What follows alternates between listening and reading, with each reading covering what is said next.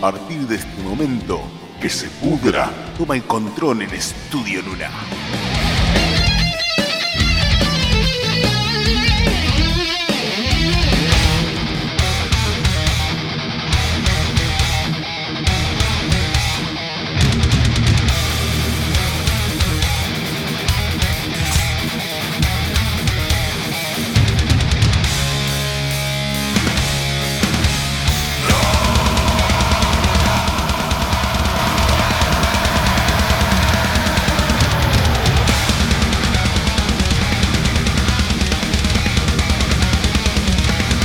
Hola, hola, hola, hola, hola.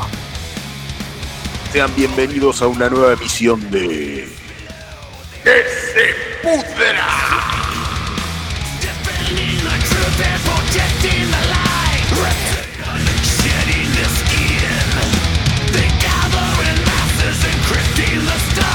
Damos la bienvenida a una nueva emisión este, de este exquisitísimo programa que hemos dado a denominar Que se pudra. Eh, estamos todos eh, conmovidos con esta cuestión de, la pandemia eh, y a través de eso hemos desarrollado este programa que nos ha sacado de la apatía y nos ha sacado del letargo de tener que vivir toda una, situación que generacionalmente no, aplica a nuestro, a nuestro vivir cotidiano. Eh, esperemos que a lo largo de estas transmisiones, que ya han sido unas cuantas, este, podamos darle a la gente algo de entretenimiento, que básicamente es eso, no se trata de otra cosa.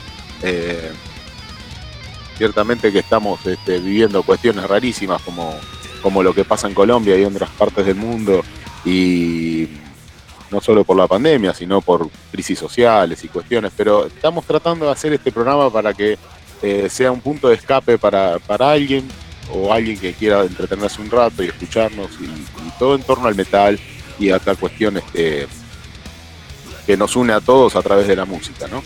Y, y dado, dado esto, este, intentamos hacer esto con, mucha humildad y con mucho cariño hacia todos.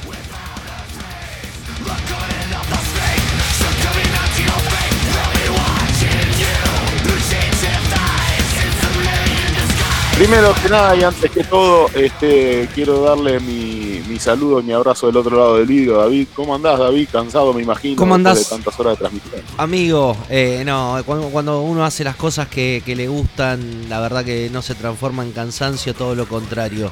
Eh, bueno, acá estamos al pie de, de la batalla, cual guerrero del metal. Che, qué quilombo que hay en el mundo, boludo. El, mundo dice. ¿Qué carajo pasa en Colombia? ¿Te acordás que te pregunté en la mesa de producción en algún momento? ¿Qué carajo pasa en Colombia? Esto es un quilombo. La gente se caga a palos, hay gente que muere. Y sí, es parte de. Están sublevando en Colombia por, por cuestiones con, impositivas. Bueno, tiene que ver con, todo un proceso que por ahí eh, va a sonar.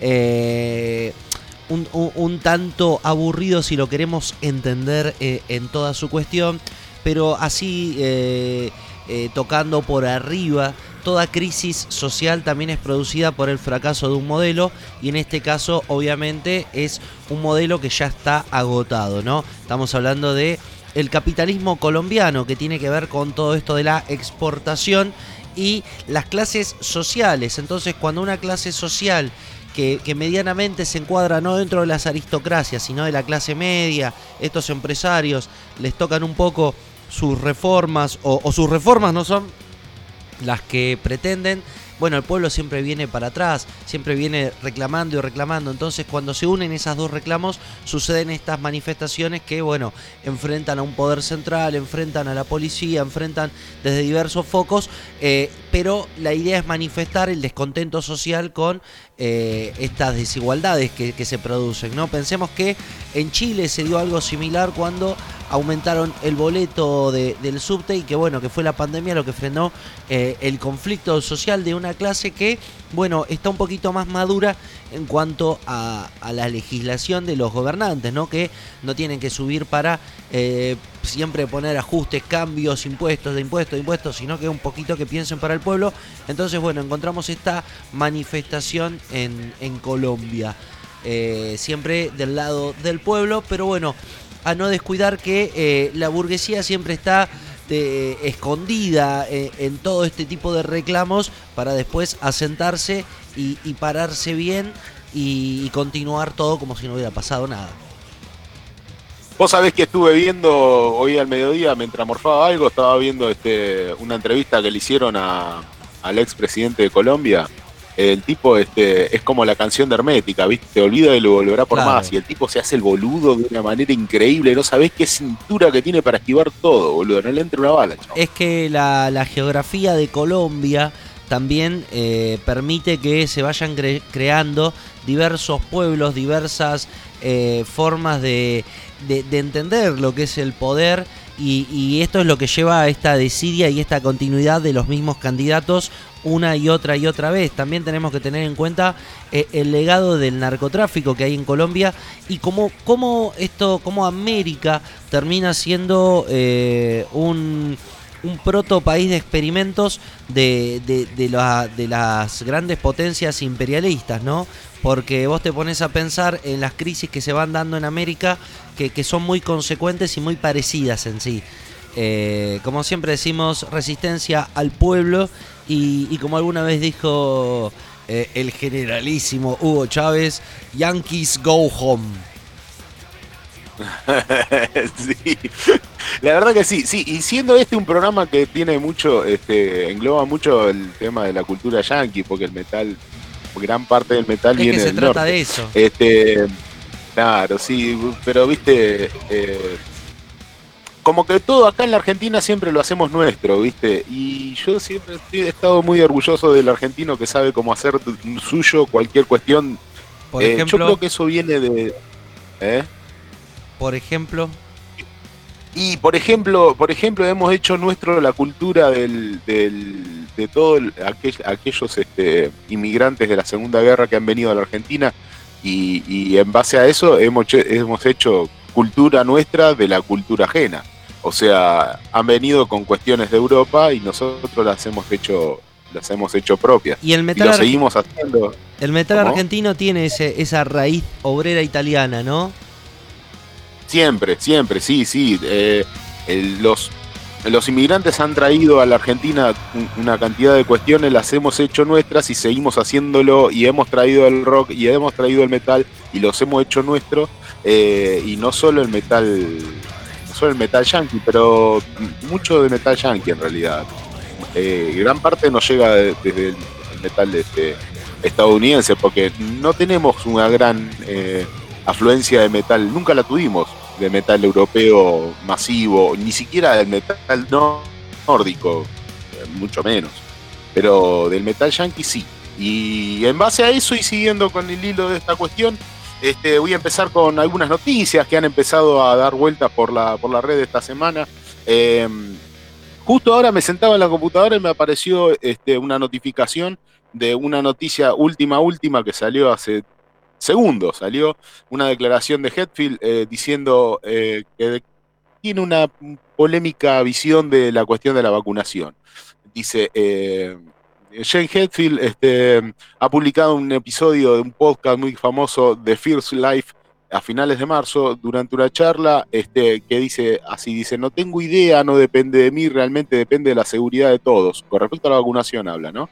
No solo de los fanáticos, sino de la tripulación y de nosotros mismos. No tengo idea precisa de qué situación surgirá con la introducción de las vacunas.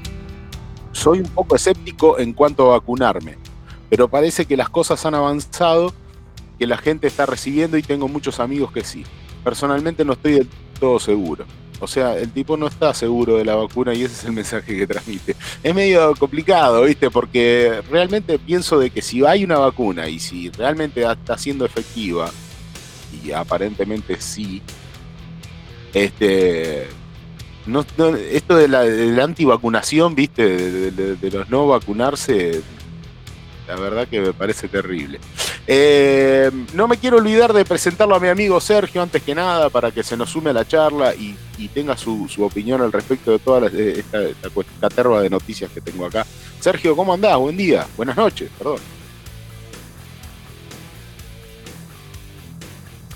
Sergio, ¿me escuchás? Bueno, ok, eh, seguimos. Este, mm, Eh, dice Hetfield, este, con respecto a esta cuestión, dice, si se trata de esto, tomar una decisión, nos vacunamos para ir a África, así como si nunca nos hubiéramos vacunado antes. Sin embargo, cuando era niño nunca recibí vacunas debido a nuestra religión. Cristianismo científico, según él. Así que fue la única vez que, que tuve uno cuando íbamos a salir de África, salir de safari a África. O sea, el chabón se fue a África y le pidieron que se vacune y se vacunó para ir a África, pero realmente él no cree en las vacunas. Las vacunas en general no son... Él, él lo toma como una creencia. Es creer o no creer. Bueno, es peligroso lo que el tipo está diciendo acá. La verdad que no, no apoyo para nada, dice eh, lo que dice Dice, no vacunarse no es una opción. Eh, ser responsable, dice al final como queriendo arreglarla. Eh, no, no, no, no. Realmente no coincido para nada. No coincido con aquellos que dicen cuando le das una posibilidad científica, los tipos están en un descreimiento total y completo todo el tiempo y, generando este estas ideas de, que no, que la vacuna es mala o que no resulta o de que no, no. Estas hipótesis raras no, porque si fuera así entonces nos hubiéramos muerto como, como civilización hace millones de años. Pero bueno, acá lo tenemos a Hetfield este, diciendo de que él no cree firmemente en las vacunas y de que si se tiene que vacunar lo va a hacer únicamente porque alguien se lo exige para poder seguir de gira con Metallica.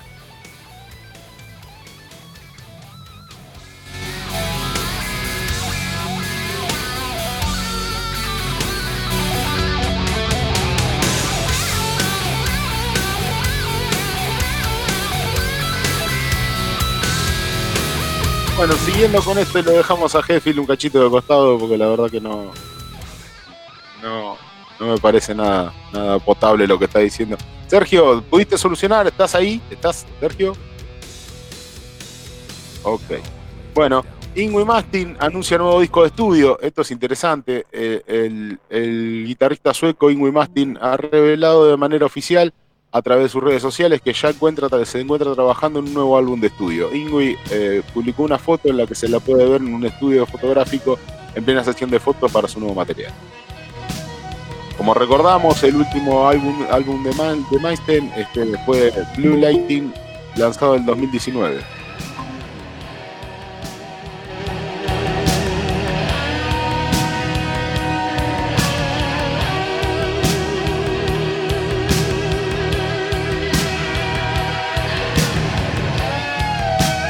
Bueno, el egocéntrico más no, no tira ninguna otra cuestión, únicamente tira de que va este, a sacar un nuevo disco, que lo está preparando, hay un video publicado de él tocando la viola y no mucho más que eso. no da mucha data de lo que hace. Pero bueno, vamos a tener nuevo álbum de Master, entonces seguramente antes de fin de año. Y ya está alargando este alguna que otra foto, seguramente antes de fin de año, habría que prestar atención. En próximos este eh, episodios de que se pudra, seguramente vamos a tener noticias de más que ni su hoy.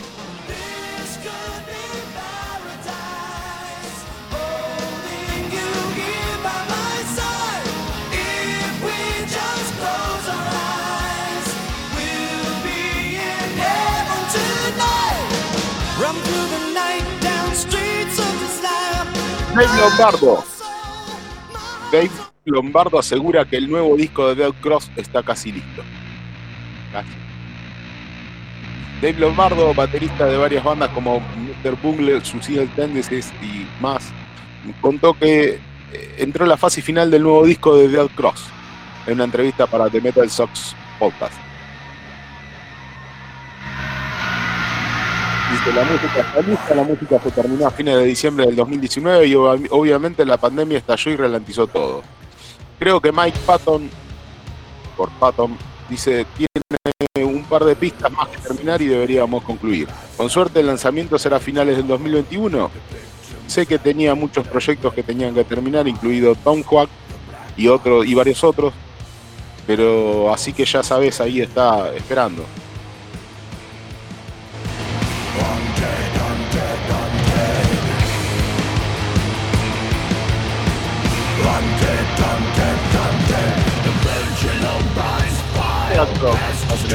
Efectivamente, también en otras ediciones vamos a, vamos a tener más detalles seguramente.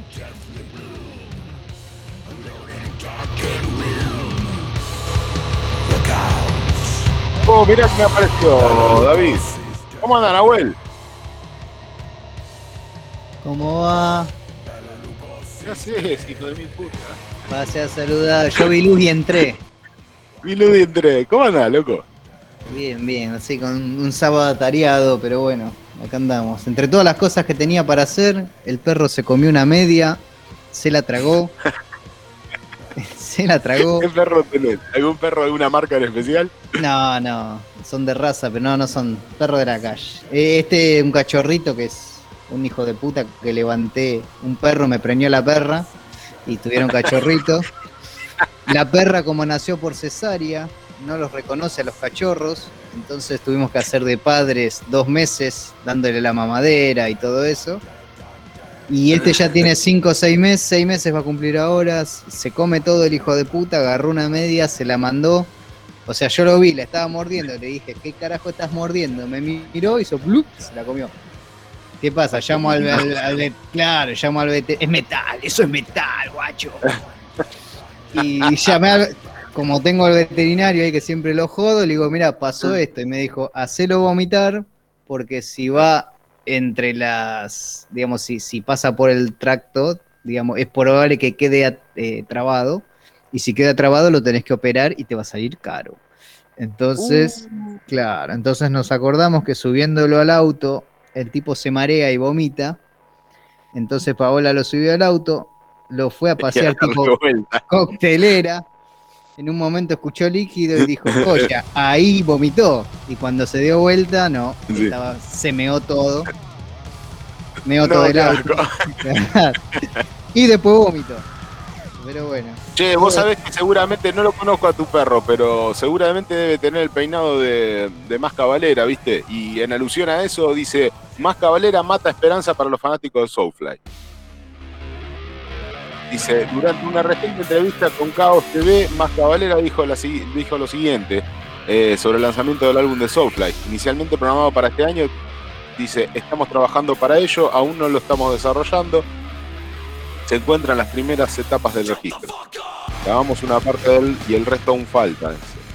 No lo estamos tomando con calma, no creo que salga este año. Hay prisa, haremos todo con tranquilidad. Me chupan un huevo todos los seguidores de, de, me importan un carajo. El disco este año no sale y váyanse a cagar. Qué lástima porque a mí me gusta Soulfly. No, bueno, ¿sabes lo que pasa? Que por ahí se apuran por cerrar el disco y sacan algo que hace apurado, sin trabajar, sin macerarlo y, y después le van a la yugular todos, ¿entendés? Entonces mejor tomarse el tiempo para tratar de, sacar algo que seguro. Que por ahí después te tomaste el tiempo y sacás también un disco que no va y dice, encima que te tomaste todo el tiempo, sacás esta cagada. Bueno, cosa que pasa. Lo importante de la música es estar contento con uno, ¿viste? Porque si vos después te reprochás vos, decís, la puta madre, me tenía que haber tomado más tiempo. Sí, dice, todo así, eso no hay, así es la que, peor. dice, así que no hay prisa, dice, haremos todo con tranquilidad poco a poco. Probablemente estará listo para el próximo año. Eso Ah. está bien para Soulfly, me encanta la atmósfera de esta banda y es único en el mundo del metal, por eso no me preocupo demasiado. bueno, está bien, no te quedes en los laureles porque me ha muerto, papi. Para Si mí no fue divertido salir con Go, Agel and Die, que fue el último disco, el segundo álbum de Killer Billy, Killer. Igualmente, Eh, si, no hay una disco- sí, si no hay una discografía que te apure, digamos, yo qué sé, no pasa nada, ¿entendés? Una Sí, pero los que últimos discos de Soulfly fueron bastante berreta, ¿no te parecieron malos? No, A mí me parecieron medio raros, me- medio... Me encanta Soulfly, no, lo pero... tengo- no los tengo tan escuchados, te voy a ser sincero. Sí, no, yo sí, yo sí, pero no me parecieron malísimos. Se- Sergio, ¿estás ahí? ¿Qué, qué, qué opinás vos de Soulfly? Sí, creo que acá el problemita que tenía. Sí, lo, lo que pasa es que creo que no, no, no, no volvieron a sacar buenos discos como al principio, o sea, son discos más del montón por ahí lo que han hecho, me parece a mí, en mi opinión, los, los últimos discos de, de Max. Sí, Así sí, que, no... Sí, no, Será como que- no. No se le caen nuevas ideas, vos decís. O sea, más de lo no, mismo. medio raro, ¿viste? Bueno. Inventarse con algún nuevo socio musical, eh, eso por ahí lo, podría llevar a, levantar un poco la puntería. Pero bueno, está enfocado también un poquito en, el- en la nostalgia, ¿no? Con las, la, giras que con Sepultura, haciendo temas de Sepultura, y bueno, quizás esté un poquito enfocado en, en, en, en en reeditar sus su viejos logros, ¿no? Pero bueno. Eh,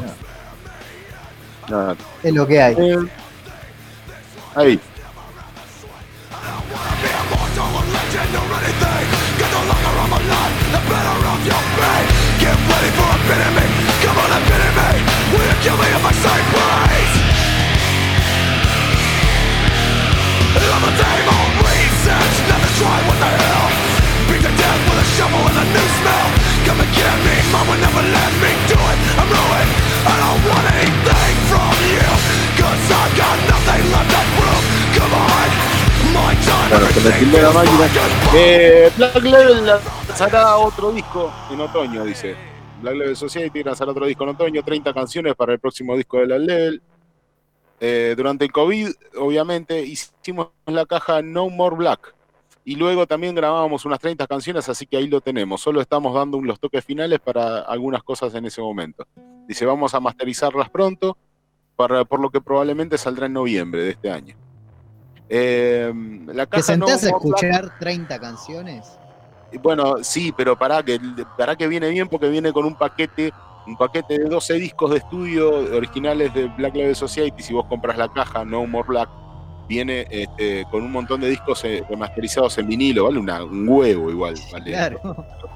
Claro. Este, dice que viene con un libro de 32 páginas, tapadura, dice, este, A la mierda. Sí, viene con unas botellas de whisky. eh, no, viene, viene, viene al mejor.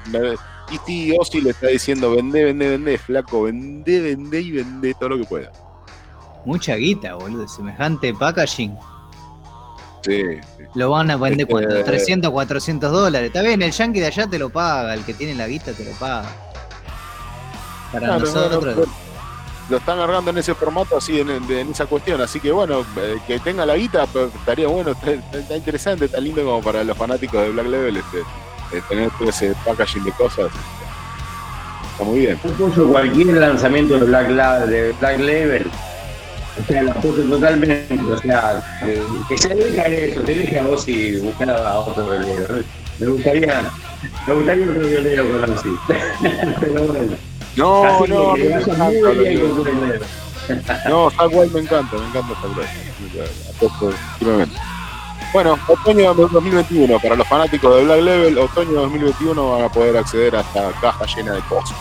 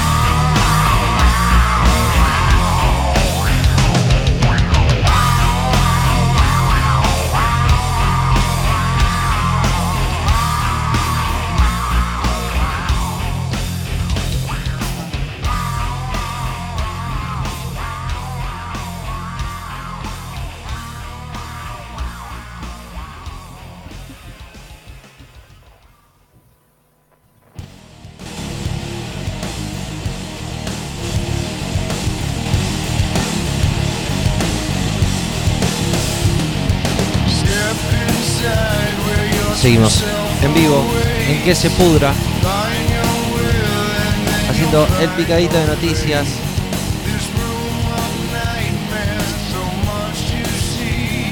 Black Label, ¿qué opinas vos de Black Label? Vos que sos del palo de, de afuera, no sos tan metalero.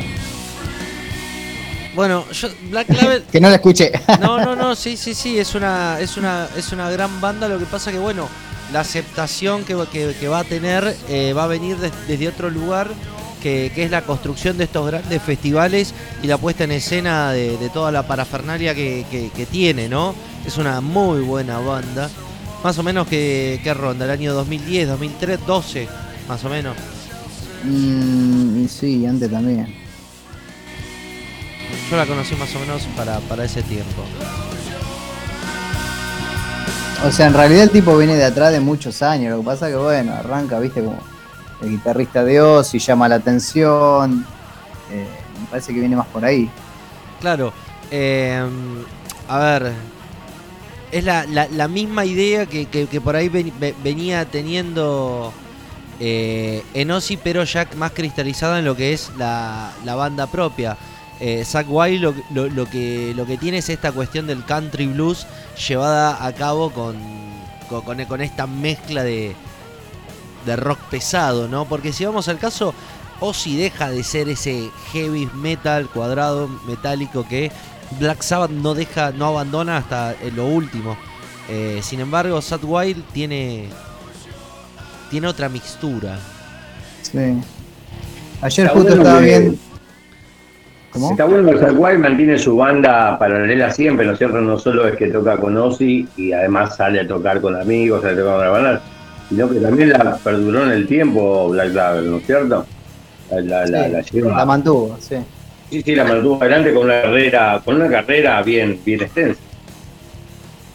Sí, Bueno, eh, perdón, eh, tuve un problemita acá. Eh, seguimos, seguimos, seguimos con esto. Eh, Styx, Styx lanzará un nuevo disco, Crash of the Crown, en junio.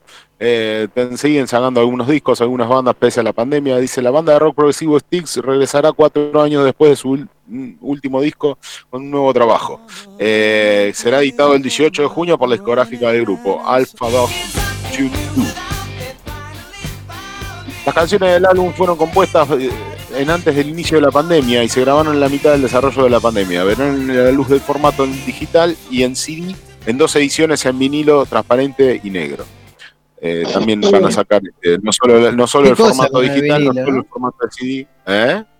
Qué cosa lo del vinilo, están todos de nuevo con el vinilo. el Sí. vinilo y- Hay que tener un buen equipo de, de audio para, eh, digamos, tener un, un vinilo, aprovecharlo de en serio. Es, eso me parece que es un dato que mucha gente no sabe. O sea, Claro, escucha, escucha, escucha, dice, además el 12 de junio Styx lanzará el EP de Sam Stardust en vinilo azul. Eh, Se ve que son distintas calidades de vinilo. De 180 gramos que incluirá los temas inéditos de Age of Entropía y el tema Sí. que da luz al título del último trabajo. es más denso, puede acumular más, o sea, puede meter más, más información, entonces más largo. Sí, sí, sí, sí. Junto, a estas, junto a estas dos canciones habrá cinco tomas grabadas en directo para las emisiones Claro. durante la pandemia bautizadas como Stick Fix y Mr. Roboto y Mind the Will, Wilder- Will- Wilderness. Miss América, Radio Silence y Renegade. Así, todos esas en, el- en ese en ese en ese P. Eh, dice la formación de Styx está compuesta actualmente por James J.I. Young, voz y guitarra, Tommy Shaw en voz y guitarra también, y Chuck Panazo en voz y bajo. Chupanazo, Todd ¿cómo? Sherman en. ¿Eh? Panazo. Ah, Chupanazo, en batería y percusión. Chupanazo. Chupanazo. No, Chuck Panazo, no seas hijo de puta. Ah, Lawrence Gowman en Panazo, voz y ¿no? Bajo, guitarra y voces. ¿Cómo? De baterista, ¿no? ¿Quién? Buen, buen apellido con un baterista. Buen apellido. Son pero bateristas, hay que tener chupanazo, sí, bueno. el chupanazo. No, no, Chupanazo, no. Sí, no, está en el bajo. ¿Qué, qué cuestión morbosa? Este movimiento me lo enseñó Chupanazo. No seas hija de. Siempre estoy a la casa de hacer algo diferente, dice los muchachos de Sticks, y dice, y que aún así sea Sticks. Sticks me hace acordar, esta banda me hace acordar a la película, ¿no? El- ¿Cómo es la, la película esta? Esta, esta película que me dijiste de la otra vuelta, David, que ibas a verla, que está, está- está hace un tiempo largo que está dando vueltas en- Spinal Tap. Eh, dice, y esta es la canción en la que estoy más orgulloso. Dice, su belleza es aún, es el culmen de todos nuestros talentos unidos en una única canción al estilo Abbey Road. También utilicé material que nunca pensé que tuviera la ocasión de usar en un disco de Styx como un órgano de Tommy Hammond B3. Un Tommy Hammond B3. Mm. Dice, el inicio de la grabación del disco empezó en el estudio de Shawn Nashville durante el otoño del 2019 junto a Gowan y al productor eh, Will Equiro- E- Evankovich. El proceso se, fin- se finalizó durante cuarentenas en los test de- del resto de los músicos antes de poder proceder al estudio de Shawn para completar las 15 canciones. Bueno, ahí estamos. 25, 24, 25 y 26 de septiembre tienen programada una fecha en Las Vegas, eh, pero a confirmar. Todo a confirmar. Sí, el tema de cu- cuando se levante todo el tema de pandemia, que ojalá sea este año ya, va a ser una, un- una lluvia de shows, va a ser tipo de lunes a lunes, todas las bandas, ¿no? va a ser una locura. Eh, La escena va- para mí va a explotar, porque va a estar todo tan, tan todo, tanto tiempo cargado, viste que hay que liberar y van a salir todos a, a- claro, a Va a ser el y- más grande de la historia. Sí, sí, sí, va a haber una revolución en todos los sentidos. O sea, se, se va. Bueno, Escuchame, Otro tema. Sergio, para vos que sos fanático de Anthrax, mirá, escuchá, Charlie Benante de Anthrax dice, no dije que yo inventase el Blast Beat. Blast Sí, Beat. no lo inventó, pero bueno. Para mí no lo inventó, ya en esa época estaba, este, eh, habían, había bandas de Lincoln que, que usan ese, esa forma de tocar la batería. Eh, escuchame, pongo vuelta. Álvaro, ¿Qué tal? Algo. Buenas noches, amigos, ¿cómo están? ¿qué haces, perro mexicano? Pues aquí, aquí siendo, siendo, siendo yo, siendo perro mexicano aquí en. en Esta ocasión me encuentro de visita por, por cuestiones familiares en Guanajuato. Entonces estamos en, en otra zona del país. Che, escuchame. es una ciudad que nos resulta muy conocida a nosotros por el, por el Chavo. Perfecto. Díganos, díganos. recién me estoy subiendo. Digo, perdón, perdón, no lo ¿Te escuché. ahí? ¿Ya? No, no sabía eso. ¿El chavo era de Guanajuato? No, no entendí eso. El chavo, ah, el chavo era de Guanajuato. No, Sí, no lo sí, sé. sí, Roberto era- Gómez Bolaños. Exactamente, sí, sí, sí, por eso es el dibujito que nos ha un, un programa que nos ha marcado a toda una generación de acá en Argentina. Y, sí, sí. Ah, Sí. bueno, no, no, no recuerdo si el personaje era de Guanajuato. eh, No, pero... mira, creo que era, era alguien, se nombraba mucho la ciudad esa, por eso se nombraba mucho la ciudad de Guanajuato. Así que bueno, me vino la memoria el chavo acá, de esta Era la- edad, ¿no es cierto? Creo que era la, la abuela de la chilindrina, ¿no? exactamente, exactamente, así era. Exactamente, sí, porque... escuchame, Álvaro. Díganos. Vos que, vos que sos baterista, yo quería preguntarte a vos, ¿qué es esto del Blast Beat? beat, beat? Blast ¿Vos Beat. podés asesorarnos un poquito de qué es? Yo desconozco. Claro, bueno, miren, el blast beat es una técnica, es una forma en la que, pues, lo que se trata de hacer es que se escucha atascada la batería, obviamente con, mm, con muchos rebotes de las baquetas dentro de las tarolas y esto obviamente haciendo también otro doble pedal, a veces no necesariamente se necesita un doble pedal, hay otro efecto que es el...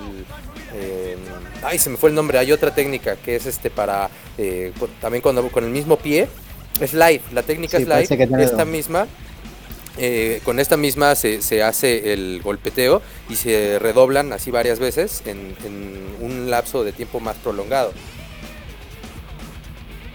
Ok, bueno, mirá, eh, Venante, ante todo esto, declara, tengo que aclarar esto. No dije que yo lo inventé, o sea, al tipo le ponen como que él eh, lo inventó en un primer álbum de Sod, que viene al caso este, de que Sergio hoy en el informe incompleto nos va a asesorar y nos va a informar de qué banda fue Sod. Este, y tienen este, una canción muy particular que se llama Mil, eh, en donde esto eh, eh, tiene mucha relevancia, esta técnica para tocar tiene mucha relevancia, se, se le nota mucho en el tema, y el tipo dice esto, Dice, tengo que aclarar, yo no dije que lo inventé, es la primera vez que aparecía en un disco. Estaba en el primer álbum de Sod y otras personas habían dicho que sí. Por supuesto es la primera vez que aparece en un disco. Y básicamente lo que pasó es que el bajista de la banda teníamos una canción llamada Milk eh, y básicamente colaboramos con este ritmo en la batería. Y resultó ser que se llamó Bla- Blast Beat. Este, había otra banda de, Nueva York, una banda de hardcore llamada NC Mayhem, eh, y tenían estas bre- breves ráfagas de sus canciones. Mayhem, Mayhem eh, es una, una versión, este MC, N- NAC Mayhem es una es el estilo que es una banda que se llama así, pero trajeron el estilo de Mayhem de, Noruega, lo trajeron a Estados Unidos y lo reprodujeron en Estados Unidos, pero con algunas variantes. Lo, así como nosotros tomamos y argentinizamos cosas, esta banda lo, lo, yanquinizó al europeo, a Mayhem europeo. Es una banda de death metal. Este, dice, eh, y tenían estas breves ráfagas en sus canciones al estilo de Dry. Dry es otra banda que me gustaría escuchar el informe incompleto. O esa otra banda llamada Adrenaline Overdose de Nueva Jersey. Y sí, estábamos haciendo algo similar. Y luego en el primer disco de Soul salió la canción Milk, en donde está este ritmo y se volvió muy popular hasta hoy en día y eso es todo. Creo que que Charlie Benante declaró eso, que él no se alimentó del Blast Beat. Y si está escuchando este programa Gene Simmons, puede aprovechar a patentarlo, ¿no es cierto? Sería una, una buena ladrón que idea. patenta todo lo ajeno, ¿no? Ya lo patentó. Sí. Pues, Eso es lo no que escuché. Santolaya. En realidad, este ritmo lo trajo sí. Sant- Santolaya, lo trajo este ritmo. No esa casa que Santolaya lo claro, lo pate- se van a cagar a trompada. Y, Claro. Ese es mío, no, es mío, es mío, no es mío. Nadie se quiere hacer cargo, alguien se va a tener que hacer cargo de la patente. Sigue diciendo, pero en realidad nunca dije que estuviera sentado en mi habitación y yo simplemente creamos esto y lo compusimos en el disco.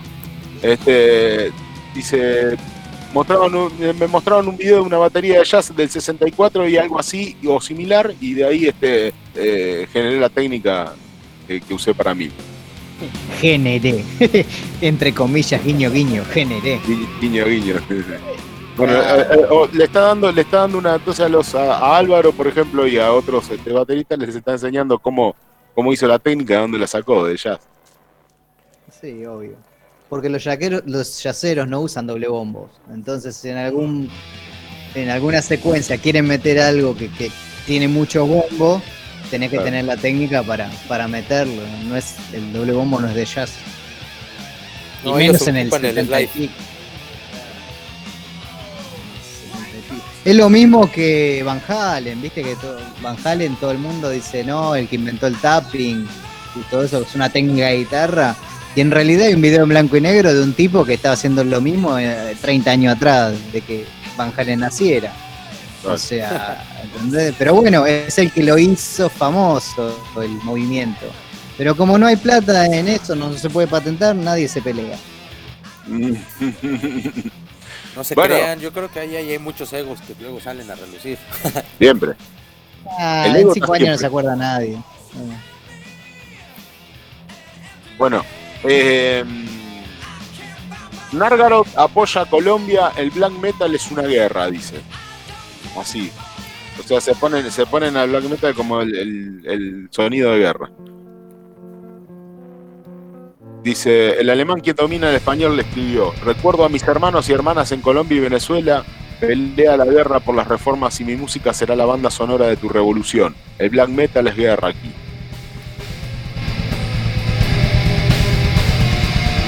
En apoyo, en apoyo a, la revuelta colombiana hay muchos, hay muchas bandas de black metal de black en general que han salido a apoyar a Colombia, a su gente, y me parece muy bien que así sea, porque realmente siempre los pueblos se, se, se separan de la política, aunque aunque así no parezca, y aunque parezca una revolución partidaria, tomando partido, siempre los pueblos son el que se, se llevan la peor parte y siempre estas cuestiones políticas siempre son los pueblos los que están en el medio.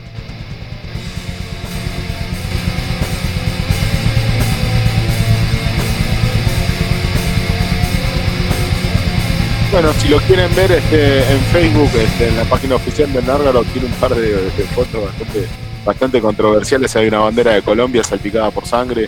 Este, hay un, y hay un disco de, de este, de Black Metal is Grey. Es un disco muy, muy crudo, muy, muy violento. Muy, más que death metal, death metal agresivo, muy agresivo por lo general. Más, más, más agresivo de lo habitual. Lo escuché Es un el cachito. llamado extreme metal, ¿no? ¿Eh? Es el llamado, precisamente por ello, el extreme metal. Sí, sí, sí, se, se, se- es- se van al re carajo, es bastante violento. Eh, Si lo quieren escuchar, eh, en la página de Nargado, Nargado lo subió a, a su página de opción de Facebook.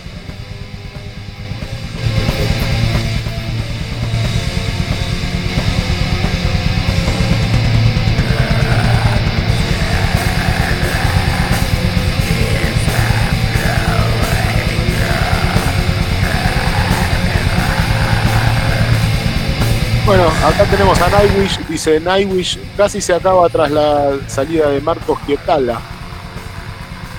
Para los fanáticos de Nightwish, el tecladista y compositor principal de Nightwish, Thomas, Thomas Holopian, dice que la decisión de Marco Geitala eh, de dejar la banda fue un poco sorprendente. El bajista vocalista anunció su salida de Nightwish en enero, explicando en un comunicado que no había podido sentirse validado por esta vida desde hace bastantes años. Se cansó.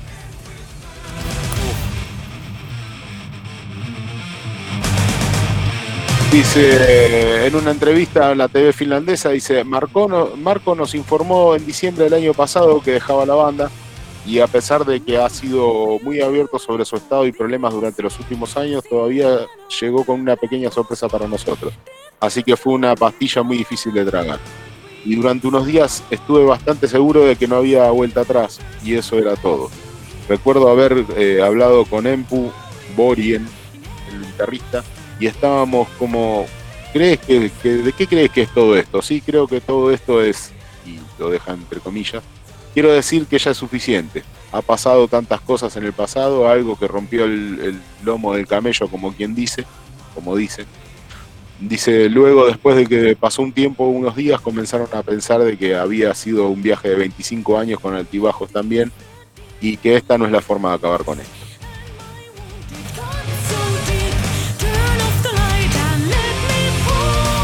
Punto de aporte dice, creo que todavía tenemos algo que dar y ese es el punto principal. La música todavía está ahí, sentimos que todavía hay tanta música que debe salir de esta banda que está bien, démosle una oportunidad más.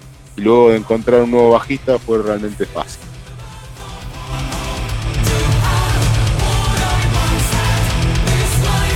Así que bueno, se va y con nuevo bajista seguramente tendremos noticias más adelante. Este, tendremos noticias más adelante de Nightwish con nueva formación.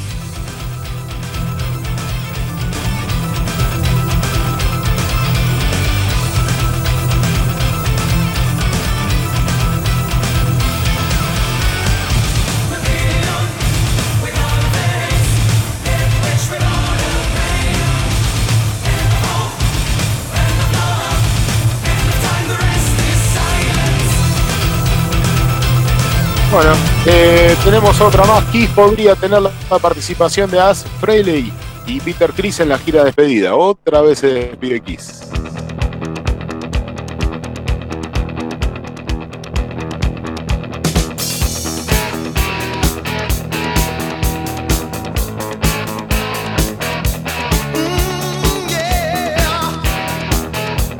Bueno, eh, acá Stanley y Paul Barón en una entrevista este, dijeron, todo es posible, no excluyo nada. Tengo que decir que no estaríamos aquí hoy si no estuviéramos, no tuviéramos nuestro pasado. Sí, obvio. Si Peter Ace no estuvieran allí desde el principio no estaríamos aquí hoy. Pero también diré que si Peter y Ace se hubieran quedado con la banda, tampoco estaríamos aquí hoy. Por lo tanto, las dos cosas deben de ponerse en una especie de equilibrio y verse en perspectiva. Perspectiva.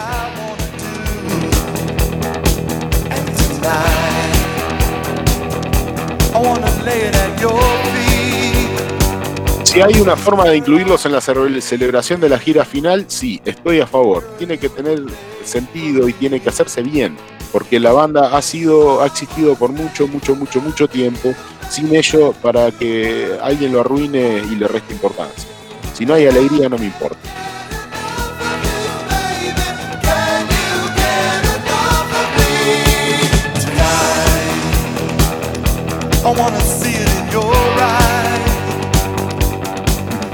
Como recordamos en octubre del 2020, As Frehley había declarado que una de las razones por las que no lo habían llamado para la gira final era el hecho de que su exnovia había demandado al bajista y cantante de Jane Simmons por acoso sexual.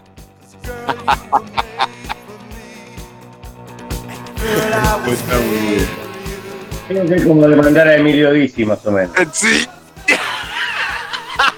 Qué novedad. Eh, donde hay guita hay putas y hay putería y todo. Y la guita es eso, loco.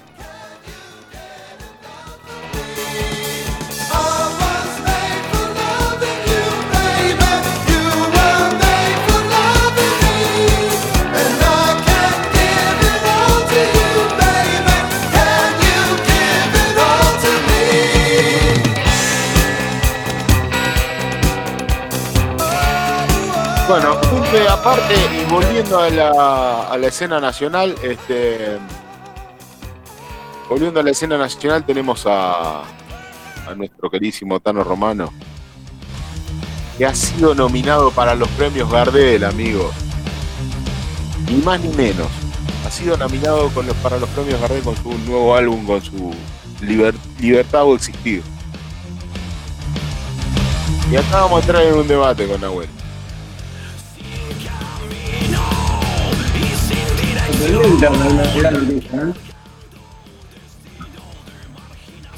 ¿Cómo? ¿Cómo? ¿Cómo Sergio? Sí, la verdad que es muy sorprendente la, la- la noticia, ¿eh? Sí, sí, sí, ha sido nominado para los premios Gardel. En una lista, ha sido nominado en una, en una, en una, ¿cómo se dice? En una, Categoría. en una, eh, que lo han catalogado como hard rock y punk.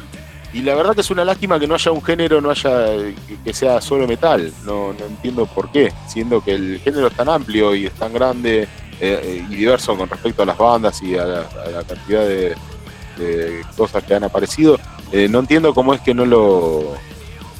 No hay, un- no hay una, una, una nominación para, para metal exclusivamente. Bueno, no. Eh, la nominación es eh, hard rock punk. En ese, en ese rango, el Tano Romano. Con este disco.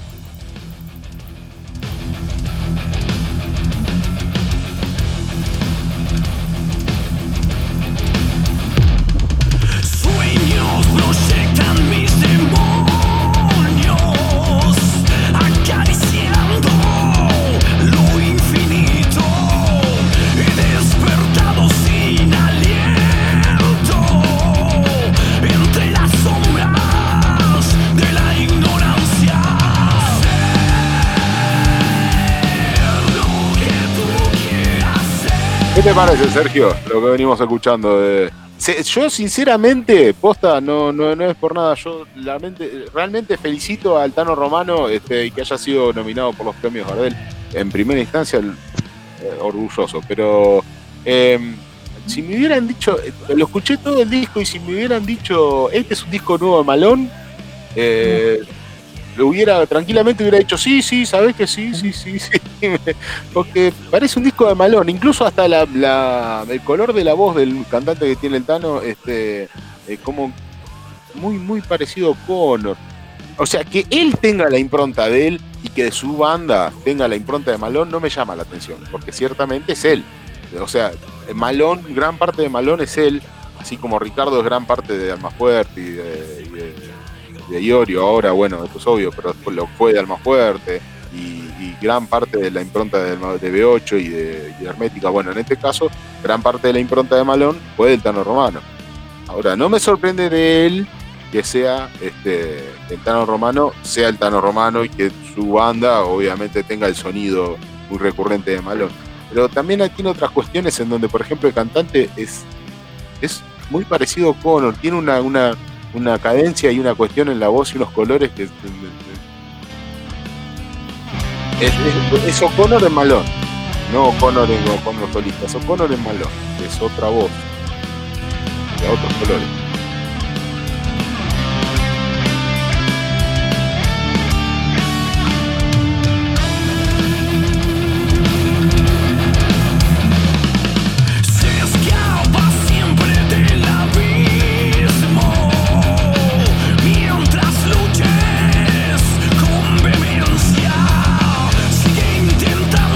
Entonces lo tenemos acá este, al Tano Romano, este, mejor álbum de rock pesado punk, eh, con el álbum eh, Librarse y Existir.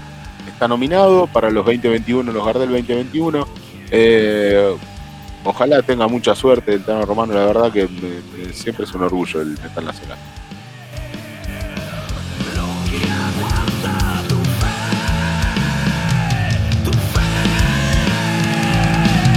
Este es Librarse y Existir, es el, es el, el tema que le da nombre al disco. ¿No, David? Así es, así es. Subir un cachito, David.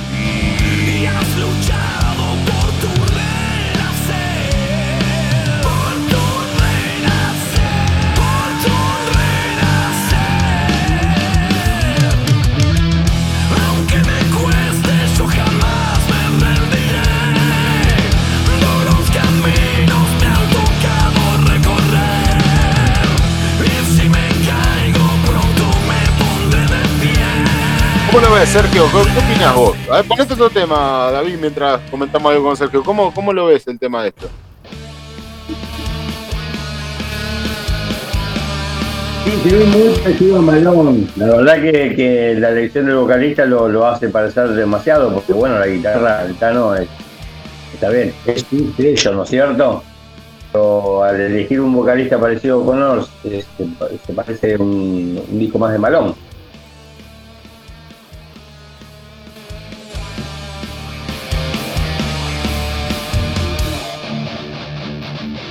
Álvaro, ¿vos escuchaste algo de Malón ahí? ¿Ha llegado, llegado algo a México o no? ¿O, o es muy difícil que llegue el metal argentino? No es difícil, pero digamos que igual como en algún ¿Me momento escuchan? ¿Me el- metal argentino en México? No, la verdad yo creo que no es muy muy con- muy escuchado el metal en general latinoamericano. Yo creo que de No, está repente bien, sí. la- la- las bandas mexicanas yo creo que son escuchadas por un público muy underground, muy de los barrios y como que es porque las conocen por los por las tocadas que hay a, nivel local.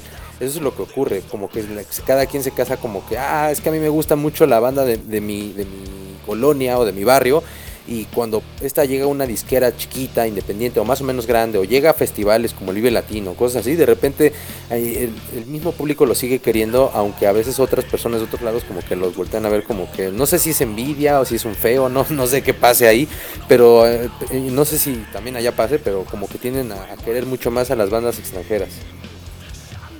Ok, ¿ustedes tienen algún premio así, eh, algo así? Nosotros el premio Gardel es- acá es algo bastante grosso para las bandas en general, no solo de metal, o sea, eh, es raro en realidad, lo que es raro y lo que decía Sergio, que es sorprendente la noticia, es de que una banda de metal entre en, la- nominación. eh, porque por lo general entran bandas de rock, bandas de hard rock, así, así mismo supongo que por esa razón no hay un género, no, no hay una nominación especial para el metal o... Este, entonces es raro que entre una banda de metal a ser nominada a los premios. Eh, por lo general entran bandas pop o bandas. Entra la música en general, entonces nominan de acuerdo a, a la popularidad que tenga cada, cada, cada género, ¿viste? Por eso no hay, no hay, para el género no hay, no hay una, no hay una nominación especial. Pero ¿hay en México algo parecido, algo que sea algo parecido a los premios Gardel a la música? Premios a la música en Mira, general. Recuerdo que hubo una especie de premios que se estuvieron dando a nivel como muy local en algunas bandas este pues muy muy cercanas a la Ciudad de México. Eh, también dieron premios a bandas muy lejanas pero eh, por eh, por supuesto pues no, no podían todos llegar. Re- recuerdo que fui con unos amigos una banda justamente eh, la banda de Tractor la que en algún momento les mostré aquí también en el espacio y ahí tuve ya la fortuna de ver uno de las primeras premiaciones, porque de hecho creo que no se hacían. Y también recuerdo que en 2019 existió el Osmium Metal Awards, y eso fue en un lugar que tiene una popularidad de ser un espacio donde llegan bandas metaleras muy, muy, muy conocidas a nivel eh, internacional, pero que llegan aquí a México con un con una base de seguidores muy underground.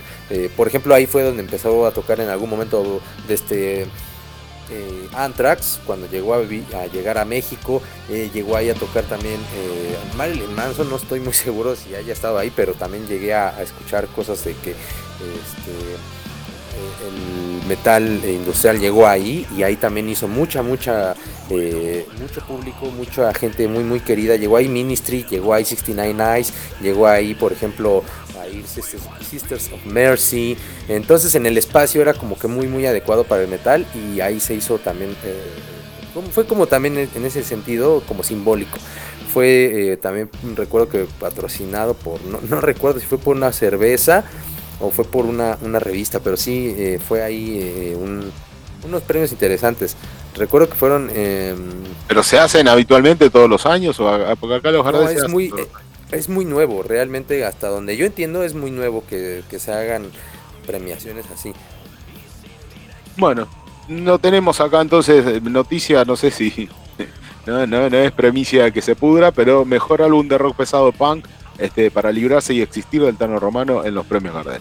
Ojalá que le vaya bien, ojalá que tengan este un, buen auge. Eh, ter- terminamos este picadito de noticias con este, con este, con esta noticia y ponete algún tema para cerrar, David, el que vos quieras de este álbum eh, y nos vamos con eso.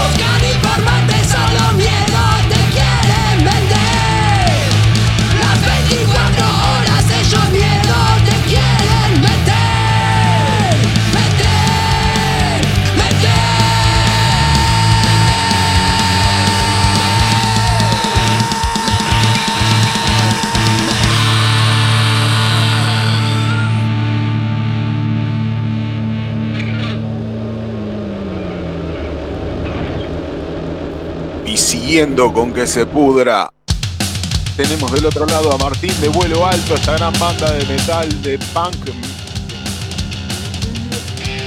La he escuchado. Hola Martín, ¿cómo estás? Martín, ¿estás ahí del otro lado? ¿Cómo estás, Martín? Abrí el micrófono, abrí, abrí. He escuchado esta banda de heavy, este, de heavy. Ahí está, ahí estamos, ahí estamos. Heavy punk. Ahí está, hola Martín. ¿Cómo cuesta esto la tecnología, boludo? Todavía no me termino acostumbrando. no te drama. ¿Todo bien, che? Sí, todo bien, todo tranquilo acá escuchando el programa. La verdad que muy bueno, loco, muy bueno lo que están haciendo y, y escuchar radio y escuchar que se hacen cosas en medio de la pandemia está buenísimo, loco. Che, gracias Martín por tu tiempo, gracias por dedicarnos este, estos, estos minutos con, con vuelo alto. Che, eh, he escuchado vuelo alto, he escuchado todo lo que el, el material que he encontrado en, en Spotify y eh, algunas cosas en YouTube. Eh, Martín, tiene una cosa muy. Me ha sonado a, a una mezcla de flema con algunas cosas de carajo también en los colores de la voz. A ver, presenta un poquito a la banda. ¿Vos, vos qué, qué, qué- qué tocas principalmente en la banda? ¿Qué, ¿Cómo se compone la banda? Eh, mira, las influencias que dijiste están bastante alejadas capaz a, a- a lo que No, escuchamos es una, nosotros, ¿no? es una apreciación a mi oído únicamente, ¿eh? pero describimos Sí, vos, no, describimos, a la banda. ¿eh? Eh, yo lo, eh, yo soy guitarrista, guitarrista y compositor también de algunas canciones. Eh, después está Ariel, que está es el cantante, que somos los dos que arrancamos con esto. Después está Fabio en la otra guitarra, Johnny en el bajo y Jeremías en la batería. Así estamos Oh. con vuelta. Ok, escúchame, ¿qué, qué, acabamos de escuchar? ¿Qué, ¿Cuál fue el tema que acabamos de escuchar? Eh, ¿Sabes qué? Creo que creo que era de despegar, no escuché. eh, no, Noticias de Temer, Noticias de Temer. Ese es el que. Eh, te pregunto, ¿esta composición siempre es la misma? Ca- ¿Cambia, varía en algún momento? ¿Ponen algunas cosas? He visto cosas con, con este con algún integrante de violadores, puede ser. Contanos esa anécdota. Te he escuchado una cosita ahí, un- una una una, Sí, sí. eh, una cosita que hicieron con un tuvimos- integrante de violadores. ¿no? Tuvimos la suerte de, de poder haber tocado, yo lo veo de esta manera, con el primer bajista punk nacional y quizás latinoamericano, ¿no? Eh, tocamos con el polaco Serasek, tocamos dos veces eh, canciones de los violadores, tocamos eh, Mitos Argentinos fue esto. La verdad que fue una experiencia buenísima y la onda del polaco la mejor, la mejor desde el minuto cero. Está bien. Eh, ¿Dónde te pueden encontrar? ¿Qué, qué, qué, qué material podemos encontrar y dónde? ¿Dónde lo podemos escuchar? Lo que yo recomiendo que escuchen es el último EP, que es eh, Vuelo Alto, pones en YouTube Vuelo Alto EP, y en el cual vas a poder ver durante todo el, el transcurso del EP dibujos que hizo Sergio de Santis, Cedes, que es un historietista verazateguense muy bueno, ¿no? Verazateguense, qué, qué definición eh, para los ciudadanos de Verazategui, diría. Son un país aparte. Bien, ¿no? eh, Bien, eh, sí, ahí con David bien a la cabeza debe ser, ¿no? ¿está Eh, bien Sergio dicho no? Qué- qué orgullo nacional verazateguense. Che, este.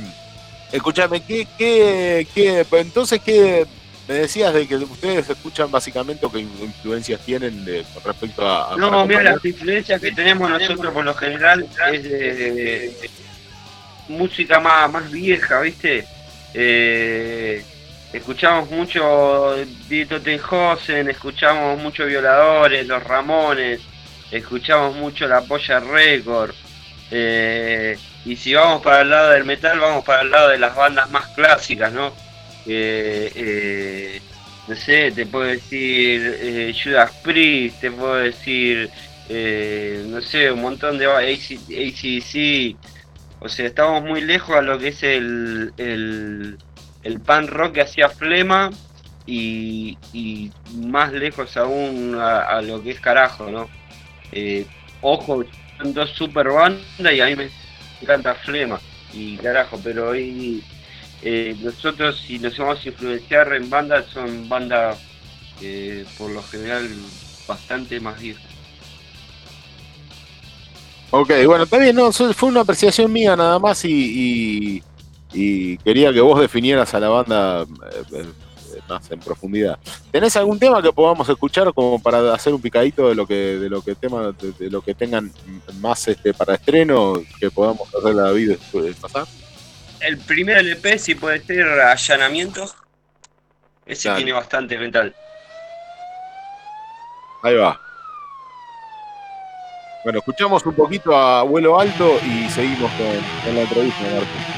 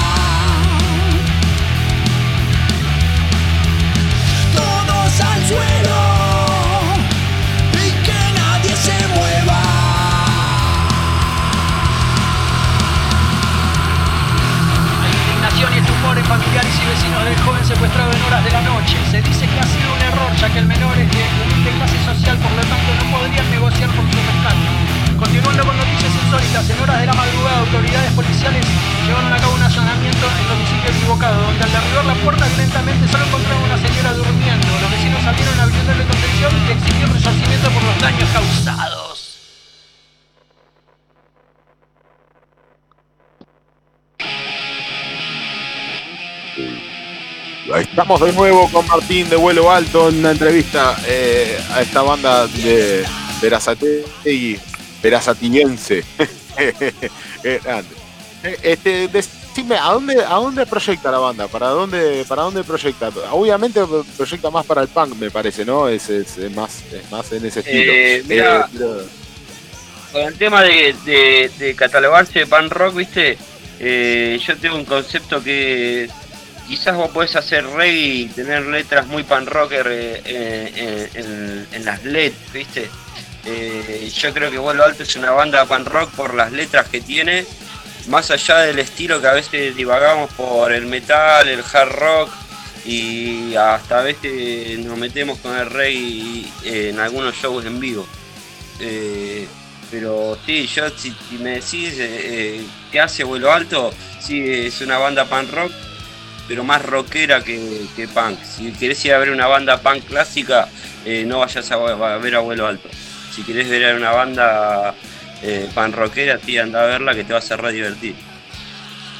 Ok, eh, pues, te, te- te- te hago otra pregunta. Este, ¿Qué proyectos tienen? ¿Qué, qué piensan hacer con este álbum? ¿Cuándo lo sacaron? Es, muy reciente este, este EP, ¿no? Este álbum, mira, este álbum fue compuesto. 2021, ahora, ahora. Ya, ya Sí, este- sacaron, ¿no? Es nuevísimo. Eh, este álbum fue compuesto y, grabado durante la pandemia. En la pandemia más estricta fue creado este, este EP. Eh, Sabes que lo empezamos a hacer con Ari mandándonos mensajes de WhatsApp, porque ya que no nos estábamos pudiendo ver. Y bueno, así fueron haciendo las canciones y cuando nos quisimos acordar eh, ya había tres temas que los podíamos grabar. Y bueno, tomamos la decisión y lo grabamos ahí en, la, en calle 5, eh, en el estudio de Marcelo Yacarde.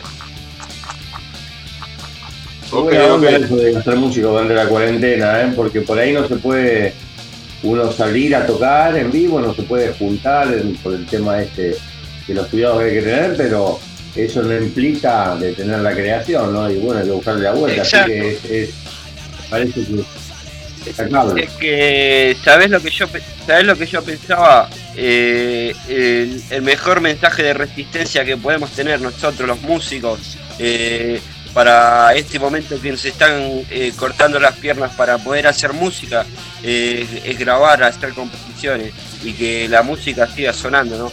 Aunque no se pueda tocar, bueno, se pueden seguir haciendo cosas, se pueden seguir componiendo y nunca van a poder callar la canción. Por más que quieran, nunca van a poder callar la canción. Sí, Martín. sí, realmente, a mí me parece que es un mensaje positivo para la gente, eh, no convocarla, digamos, a algo, bueno, cada cual tiene su opinión sobre esto, ¿no? Pero yo, yo pienso que hay que cuidarse, entonces me parece también que es positivo lo que hacen ustedes de, de- de seguir creando y por ahí no enfocarse en, de, bueno, vamos a tocar igual, cuando en realidad es- puede ser, puede traerle un problema a algunas personas, ¿no?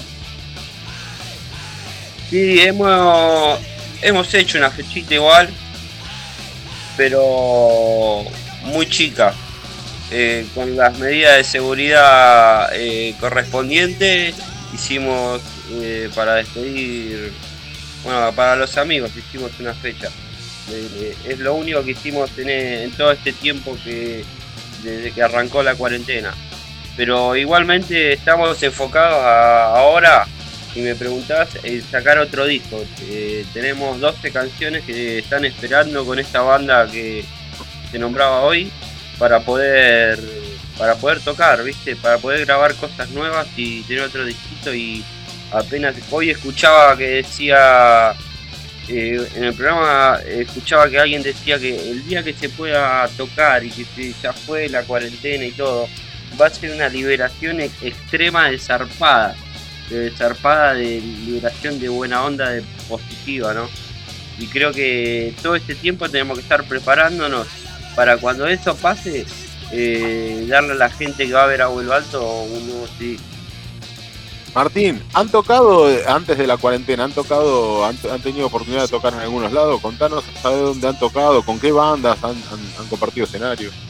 Uy, sí, tocamos un montonazo, la verdad. Eh, recuerdo, bueno, un show muy bueno que hicimos fue en Sadar, eh, cuando presentamos el disco. ese show en Sadar había como 350 personas que para una banda under como nosotros, que no teníamos nada grabado y bueno, fue lo primero que lanzamos, llevar esa cantidad de gente fue zarpado. Después mo- tocamos también en la costa, tocamos con Stuka, eh, guitarrista de los Viola. eh, nos, fuimos a Mar a tocar. eh, eh, una experiencia muy copada también porque fue una girita relámpago, pero fue una gira en fin con todos sus condimentos. Y fuimos a rockear a la costa también. Solemos tocar bastante por San Telmo. Yo en lo personal tengo un amor, es mi segunda ciudad, San Telmo sin duda. Eh, y en San Telmo hay mucho rock y los boliches que hay para tocar eh, se copan con las bandas, te tratan bien. Y entonces solemos tocar mucho por allá. ¿Con qué bandas han compartido escenario, Martín? Under te puedo nombrar eh, miles, un montón. Pero... eh, ¿De qué géneros? ¿De qué géneros en particular? No, mira, de género, eso es lo que tiene bueno bueno.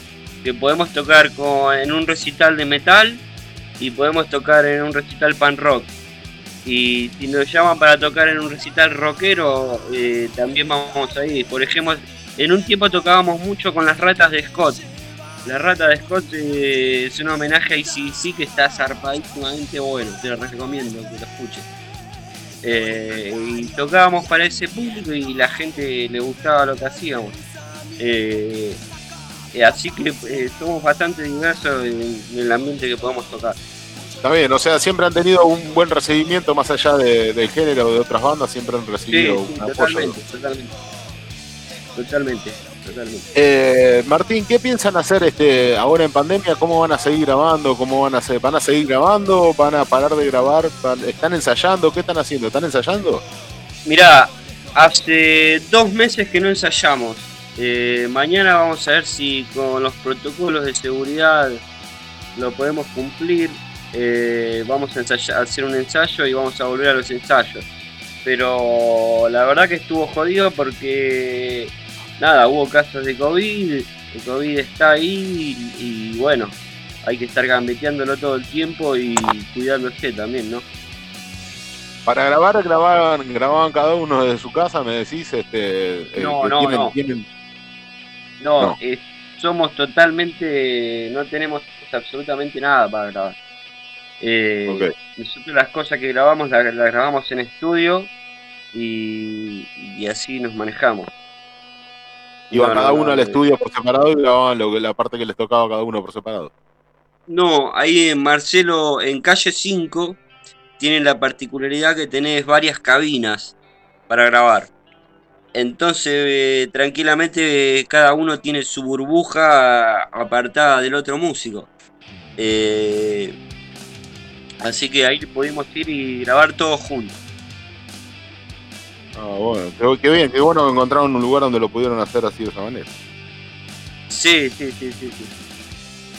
Bueno, entonces eh, el EP de vuelo alto lo podemos encontrar en YouTube. ¿En Spotify tienen algo subido? En Spotify está subido el disco anterior. eh, que- eh, pero le recomiendo más que escuche este último EP que es lo más actual y, y la verdad que lo que hay mucho esfuerzo en ese disco y me gustaría que lo pudiera escuchar. Por lo que estuve escuchando de las letras, este, tienen una, una cuestión muy social metido en, cada una de las composiciones, de- ¿verdad? Sí, sí, 100%. Eh, hay mucha cosa social y mucha, muchas historias que uno va viendo en la vida también, ¿no? Eh, historias cotidianas, historias de liberación, historias de, eh, de hostigamientos laboral. Eh, de, de eso tratan las letras de vuelo alto.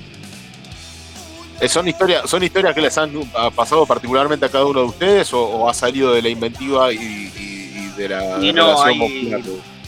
Te diría la mitad y la mitad. La mitad y la mitad.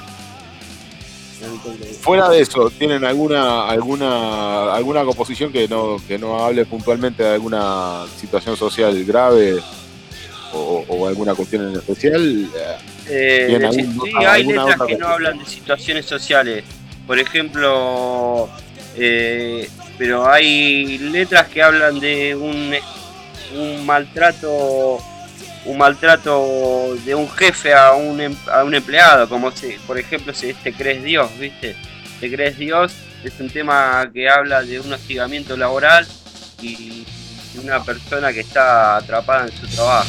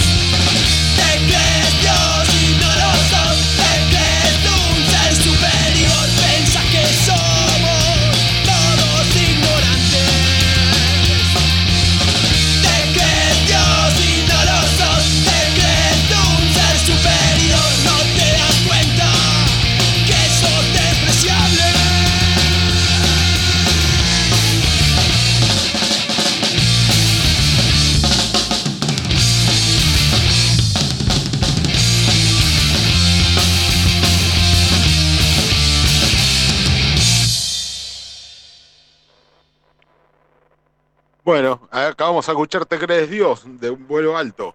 Eh, Martín, ¿cómo ves la escena del, del, del punk acá en la Argentina? O sea, eh, viste que en, en las noticias hemos pasado de que una banda de metal ha llegado a ser nominada para los premios Gardel. ¿Cómo ves el, el resto de la escena? eh, Sí. ¿Sabés que suponiendo que- escuchaba, escuchaba lo de la noticia del Tano Romano, ¿viste? Yo tuve la suerte de haber podido tocar eh, una vez en con Culebra, yo tocaba en Culebra eh, con el Tano Romano en la guitarra y pude conocerlo a él en su eh, en su intimidad, se podría decir. Y me parece una persona totalmente humilde que, que viene luchando por el metal de verdad hace una banda de tiempo y pese a lo que digan del chabón, el chabón sigue tocando metal y quiere vivir de metal y está viviendo del metal. Y que, lo- Sí, y- sí, obvio. y que en los premios Gardel no haya un, un rubro que diga metal, con todas las bandas de metal que hay, que viene sacando cosas resarpadas, me, me- me hace perder la credibilidad total de lo que es en los premios Gardel. Me parece que lo pongan como hard. Sí, bueno, qué sé yo, viste. No sean hijos de puta, boludo, inventale, ponele, no, no podés poner hard punk a una banda de metal clásico como está haciendo el chavo. Sí, pero bueno, viste, qué sé yo, quizás este, los tipos tratan de englobar a todo el mundo en, dentro de un mismo género, de- que no sé si está mal, Martín, porque digo, este, al menos le da fuerza, ¿no? Sí, O sea- está bueno que esté ahí porque le va a servir el nombre, ¿viste? Pero, Claro. pero eh, no sé, esos premios me parecen medios locos, no, no, no, no me parece que tenga una, una validez. ¿A qué banda nominarías para los premios Gardel? A Serpentor, por ejemplo. No, no, fuera del metal, ponele, dentro del punk, que es lo que ustedes este, están haciendo. Dentro del pan rock, Sí, ¿a qué ahora- banda nominarías para los Gardel? uff, y.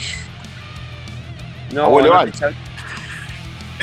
Sí, sí, ¿cómo sí, que no- sí, sí, pero te podría decir, eh, eh, de- ahora nuevo, nuevo, no, sé, no, no veo que haya salido nada que me haya un disco, ¿entendés? De banda, no están saliendo discos.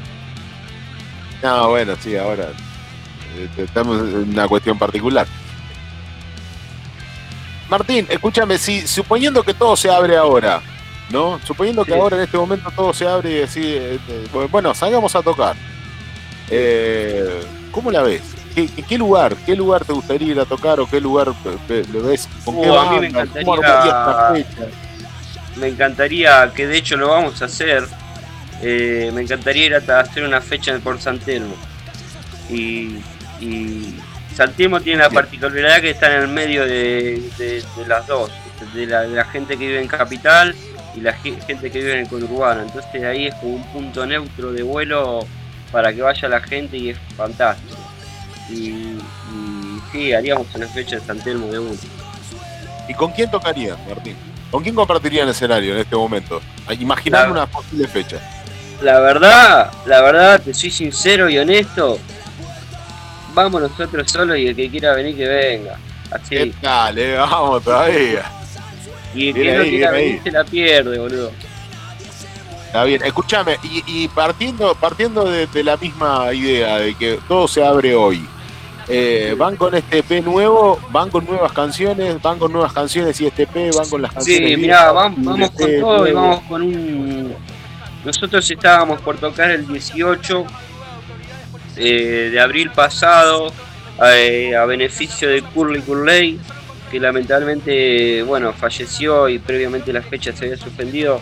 Y habíamos armado un show para esa fecha que, que está buenísimo porque en vuelo está la particularidad ahora que la pandemia eh, trajo músicos nuevos y estamos con una base rítmica que es Jere en batería y, y Johnny en el bajo, que bueno, estamos conociendo ahora todos, ¿viste? Y para este show habíamos llegado a conocernos y a armar una banda bien sólida y creo que el show para, si se abren las puertas para tocar, ya lo tenemos, te cuento. Ah, bien ahí. Bueno, ya tenían arma- algo armado, sí, nos faltó la pandemia. Eh, bueno, qué lástima lo del muchacho este que me estás diciendo. Lo de Curly fue una baja resarpada para lo que es el punk en la escena under y, y nacional. Eh, eh, un, un poeta de uso era el chabón. Y nada, más allá que te guste o no la música, el chabón llegó a todos lados con su música. Y No lo para- conozco, pero contanos a ver quién quién era, contanos quién era, qué, qué hacía, dónde estaba, que no Curly, eh, Curly es uno, eh, uno de los fundadores de la banda Sin Ley. Eh, Ah, mira, Y bueno, tuvo- sí la conozco. Bueno, y tuvo un problema de salud y bueno, por eso se estaba haciendo esta fecha que íbamos a hacer parte. Ah, bueno, está bien. No, no, no, no, no sabía de que tenía este problema de salud y que había. Sí, sin ley yo la conozco cuando era más pibe. Eh, bueno, una lástima. Eh, ok, Martín. eh, teniendo en cuenta esto de la pandemia y volviendo a la realidad, no estábamos en una, situación ficticia en donde poniendo que todo se abre hoy y que no va a ser así. Eh, pero eh, volviendo a la realidad, eh, siguen grabando. Calculo que van a aprovechar el tiempo de pandemia para seguir grabando, ¿no? No, vamos a ver si podemos eh, empezar a ensayar una vez a la semana con los protocolos de seguridad. Eh, Sí, necesitamos tocar. Las bandas Sí, sí, tocar. Sí, ciertamente, pero viste cómo es esto. Habría que hay que ir aprovechando los tiempos muertos en algo porque no la cosa no parece tener un, un fin muy cercano. No, es- eh, con el tema para que se pueda volver a tocar, para mí falta muchísimo. Yo creo que cuando la Argentina esté vacunada un 60, 70%, ahí las cosas más o menos van a volver a la normalidad. Eh, esto no solo afecta a la música. Yo soy empleado gastronómico y trabajo en un hotel. Eh, eh, en la hotelería, para que te des una idea, hace un año atrás eh, éramos 30 empleados y hoy día somos 6. fue un desastre también lo que hizo la pandemia en lo que es, no solo en la música, sino también en todo un montón de rubros que se vieron afectados, que destruyó todo. La gente se está quedando sin laburo mal. Sí. es el tema. Eh, el tema que estamos escuchando de fondo se llama Despegar. Ese tema tiene un video en YouTube que recomiendo que lo miren, está muy, muy bueno el video. Eh, contame cómo hicieron ese video, qué, qué los inspiró a hacer ese video, ese tema de esa manera. Eh, yo tengo una percepción de la letra, pero contá la voz, que fueron lo, ustedes los que lo hicieron. Despegar eh, también es, cuenta la historia de un hostigamiento laboral, pero despegar tiene una, una liberación, que es como que despegar eh, en un momento del tema se va ahí, se, se va de, esa, de ese hostigamiento. Y intentamos contar eso. Y en el video con imágenes intentamos contar eh, eh, lo que es la liberación de una persona cuando se va del laburo, que se siente hostigada, cuando se ve de, una situación que quiere escaparte. Sí, ok, sí, ent- entonces entendí bien el concepto del tema. Este, bueno, recomiendo, está en YouTube, está Despegar de vuelo alto, eh, un lindo video. Eh, ¿Piensan hacer algún otro video con algún otro tema? ¿Tienen intenciones de hacer otro video? Sí, la idea es eh, ya hacer otro video, pero con las nuevas canciones que, que están haciendo ahora, que estamos próximamente, que ojalá se pueda eh, grabar para poder hacer unos, un, un clip nuevo, sí. Ok, Martín. Bueno, escuchamos Despegar un cachito para, para darle, darle nota a la cuestión. David.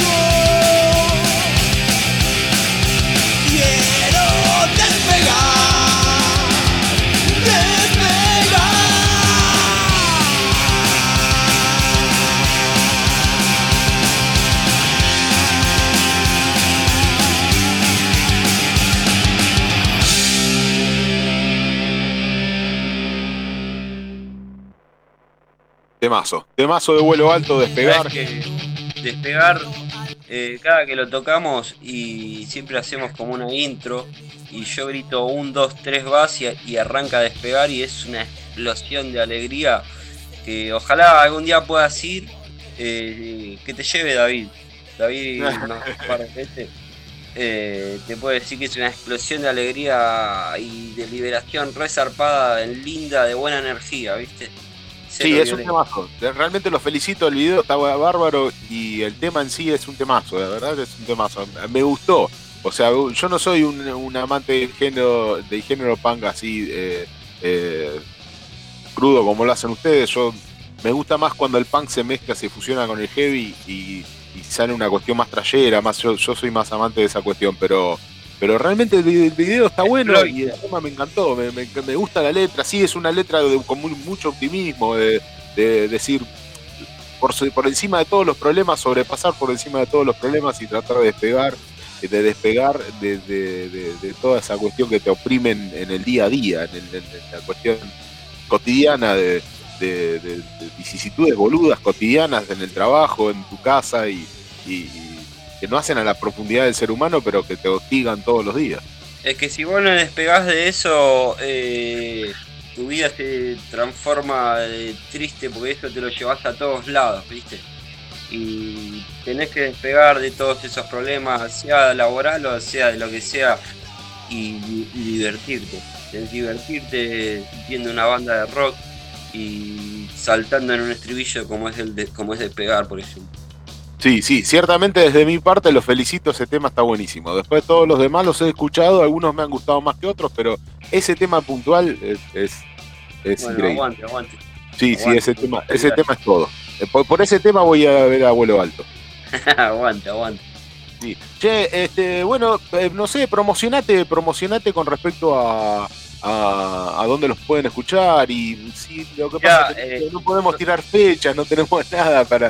La Pero- verdad que fecha no te puedo tirar nada. no, Lo que no. sí te puedo decir es que estén atentos que en unos meses, eh, si no se puede tocar, vamos a ver si hacemos un streaming. Este, eh, ¿Atentos a dónde? ¿A dónde? Tirá dirección, ¿Cómo? dirección de internet. Tirá No, dirección de internet. estamos en absolutamente todas las redes. Facebook, cualquier lugar que vos pongas vuelo alto pan rock, estamos. Somos una plaga. La Ah. No las usamos, pero estamos en ellas.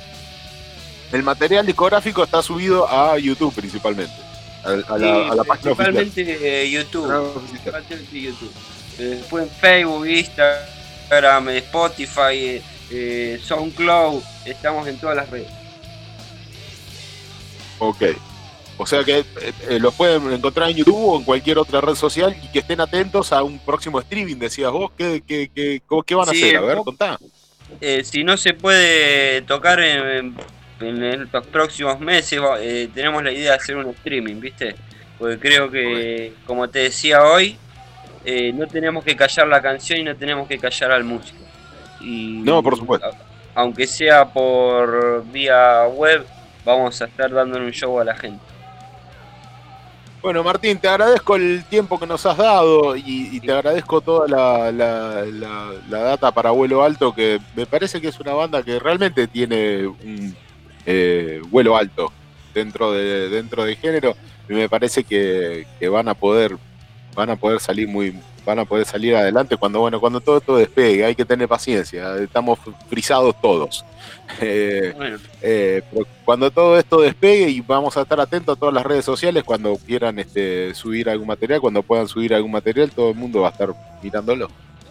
Bueno, agradezco a todos eh, por la buena onda y una vez más agradezco el espacio que se crea con estas radios nuevas, que es buenísimo que estén por- y no se tiene que perder nunca esto, ¿viste? Porque de a poco se va perdiendo eh, la radiofonía y veo que ustedes intentan mantenerla viva y les agradezco de parte de todos. Intentamos, intentamos que esto sea alegre, divertido, entretenido, distendido, que la gente pueda, que todos podamos, a nosotros por lo menos y a mí particularmente me hace muy bien este, eh, usar esto como catarsis para, para ciertas cuestiones cotidianas. Eh, me sirve para despegar. Como dicen ustedes, despegar. Bueno, mí es la idea, radio es la idea, despegar. esa es la idea, capo. Esa es la Esa es la idea. idea. Martín, tiranos un, tema para, para dar cierre a esta entrevista. Tiranos un tema. Eh, mirá, eh, el número O de lo que quieras, EP. guarda, por ahí tenés intenciones de otra cosa y lo que No, quieras. no, prejuicios, prejuicios. Ok, Martín. Agradecido, gracias, viejo. Un abrazo. Un abrazo enorme y muchas gracias por el tiempo. Saludos a todos en todo vuelo alto.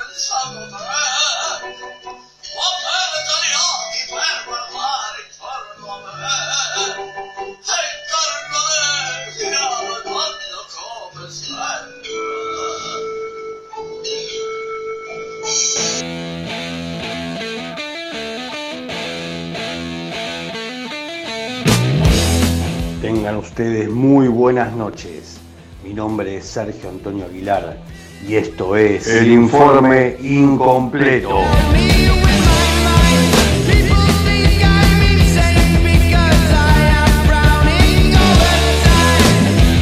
El informe incompleto.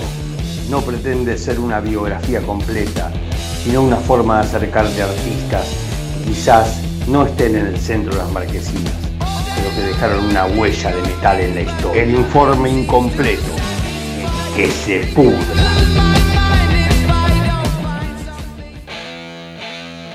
Con el amigo Sergio Metal.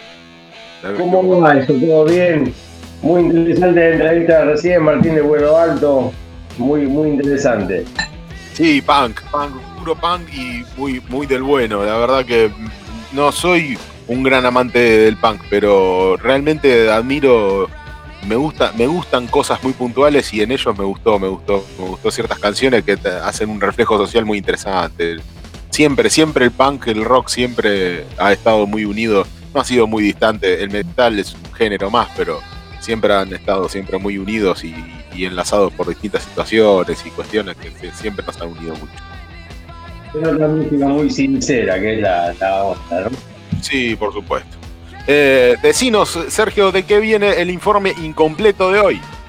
El informe incompleto de hoy va, vamos a hablar de una banda que tuvo una trayectoria, digamos, corta por, por su propia esencia, ¿no es cierto? Pero que ha dejado una, una marca importante, nos ha dejado una de esas joyitas que hay, esos discos, esos discos que ya son clásicos, legendarios.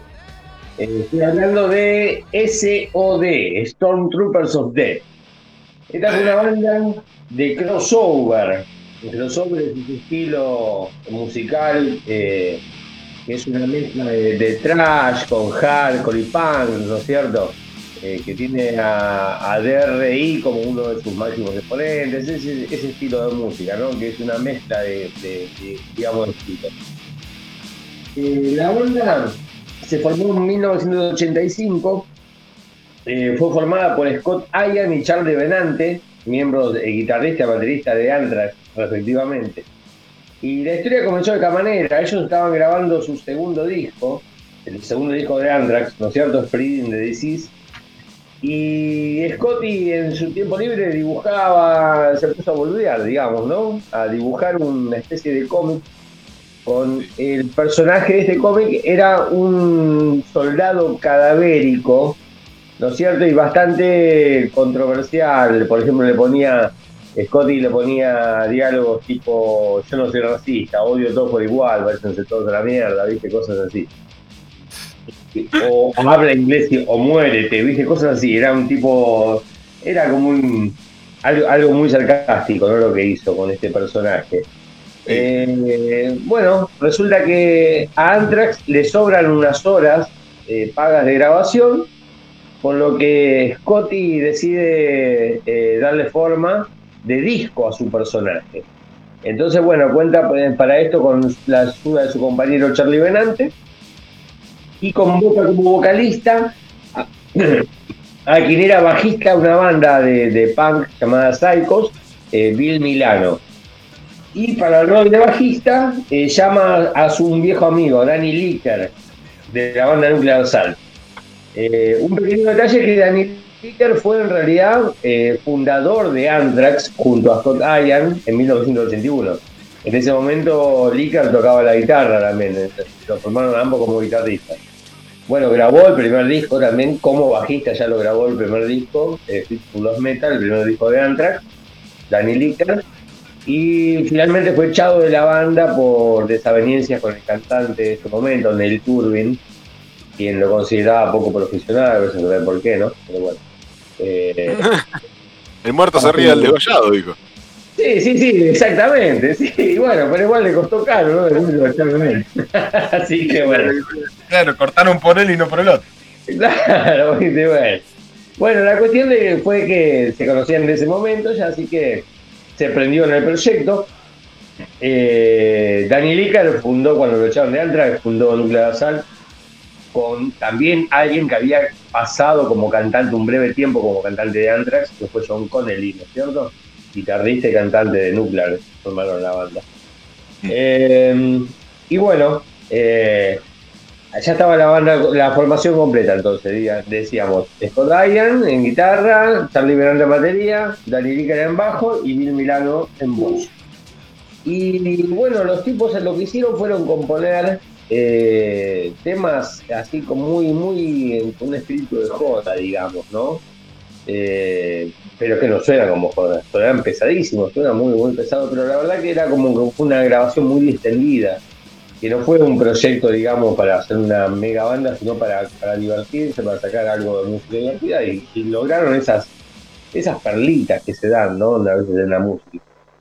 Eh, el disco se grabó en, en una semana, grabaron 23 temas de alrededor de un minuto, y bueno, si David tiene preparado algo ahí, ya podemos ver de qué se trata esto de Stormtroopers of Death, SOD. Ok.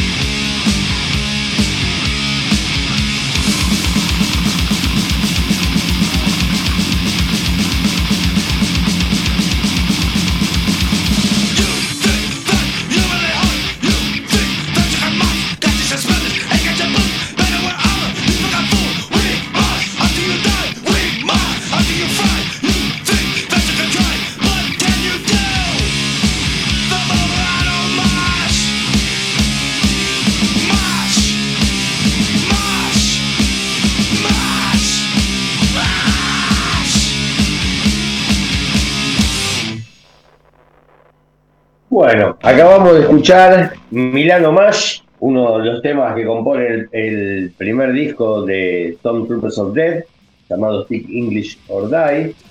Un disco que a lo largo de los años acumuló un millón, más de un millón de, de discos vendidos solamente en Estados Unidos. Eh, bueno, la banda eh, presentó este disco con una gira como teloneros de Motorhead y Plasmatic. Y después de eso, cada uno siguieron con sus actividades, ¿no es cierto? Eh, Scott y Charlie siguieron con Anthrax. eh, Danny eh, volvió a de sus actividades con Nuclear Assault. Y eh, Milano formó más tarde una banda llamada MOD, Method of Destruction, que siguió, digamos, la línea musical que habían eh, creado con, con, con Super Sorpresa, con SOD, ¿no es cierto? Tal es así de que tenían planeado grabar un segundo disco con SOD llamado eh, USA for East OD, o sea, Estados Unidos para Stone. Y ese disco no se grabó finalmente, pero el, álbum debut de MOD, Method of Destruction, justamente se llama Estados Unidos para, para MOD. O sea, siguió el mismo concepto y hasta comparten unos temas. Ah, había un tema, hay un tema en Speaking of the Die, este, de que se llama eh, Are You Hungry? O sea, ¿tenés hambre?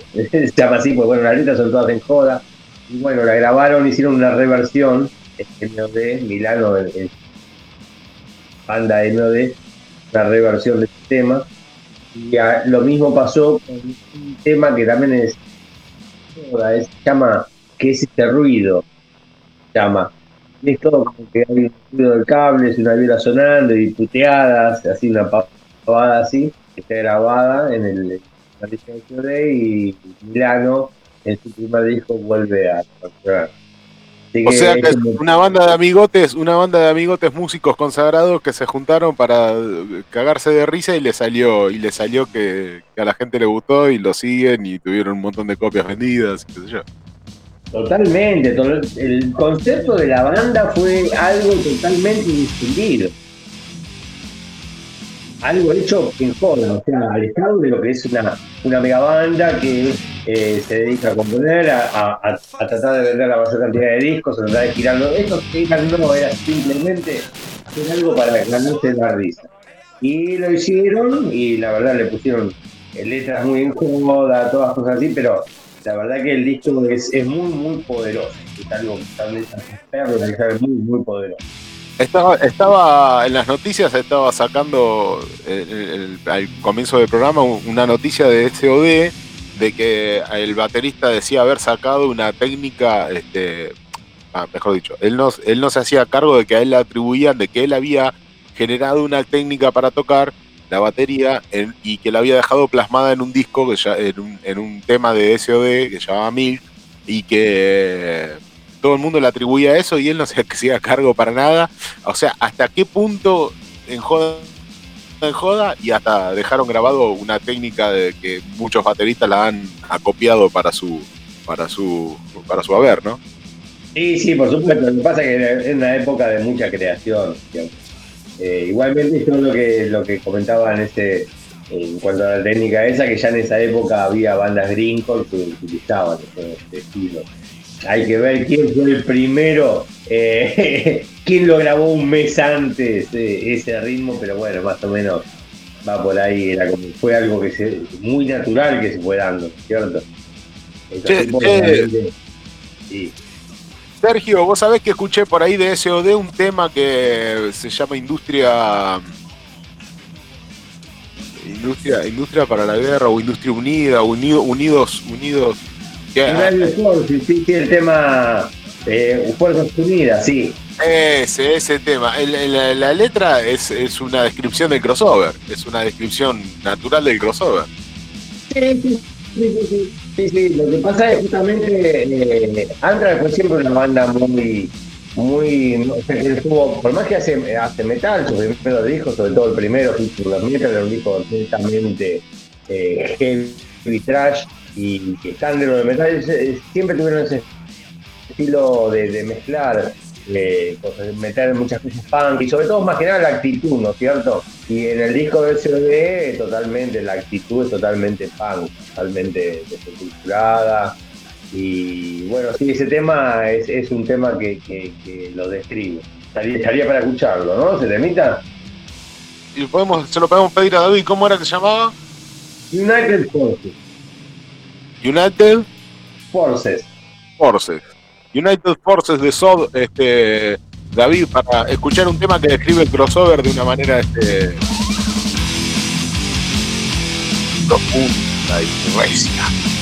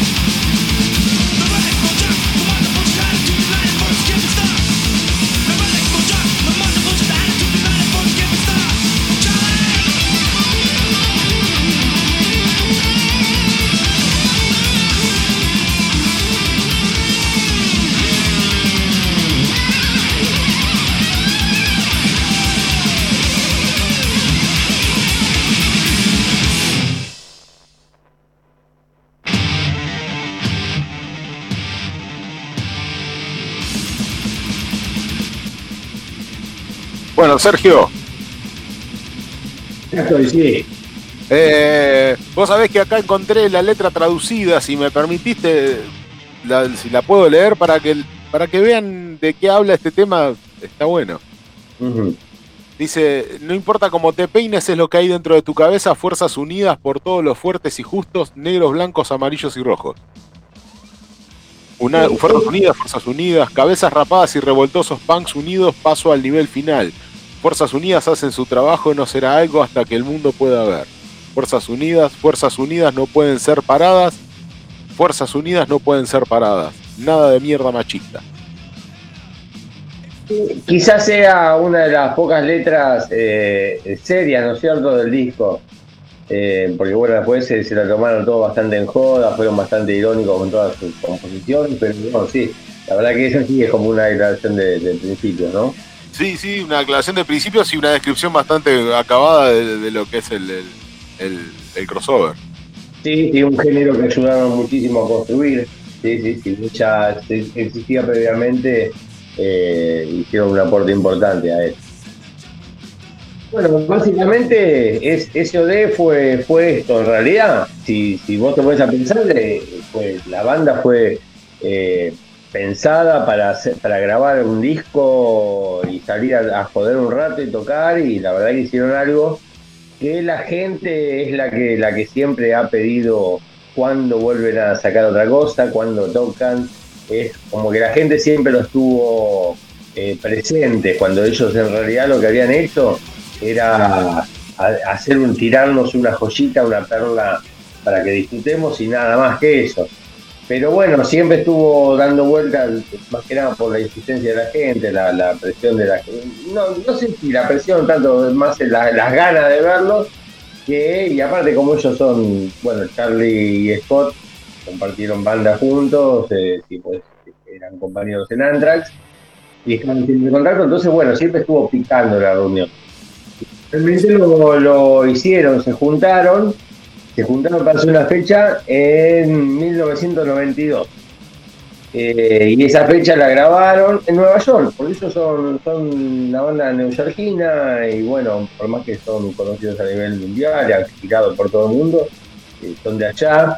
Y allá mm, eh, lo que lo que suele pasar, por lo que se ve, ¿no? A veces uno si busca algunos videos en YouTube o eh, hay muchas veces que salen a, salen a tocar músicos renombrados, salen a tocar por lugares más bien chicos, ¿no?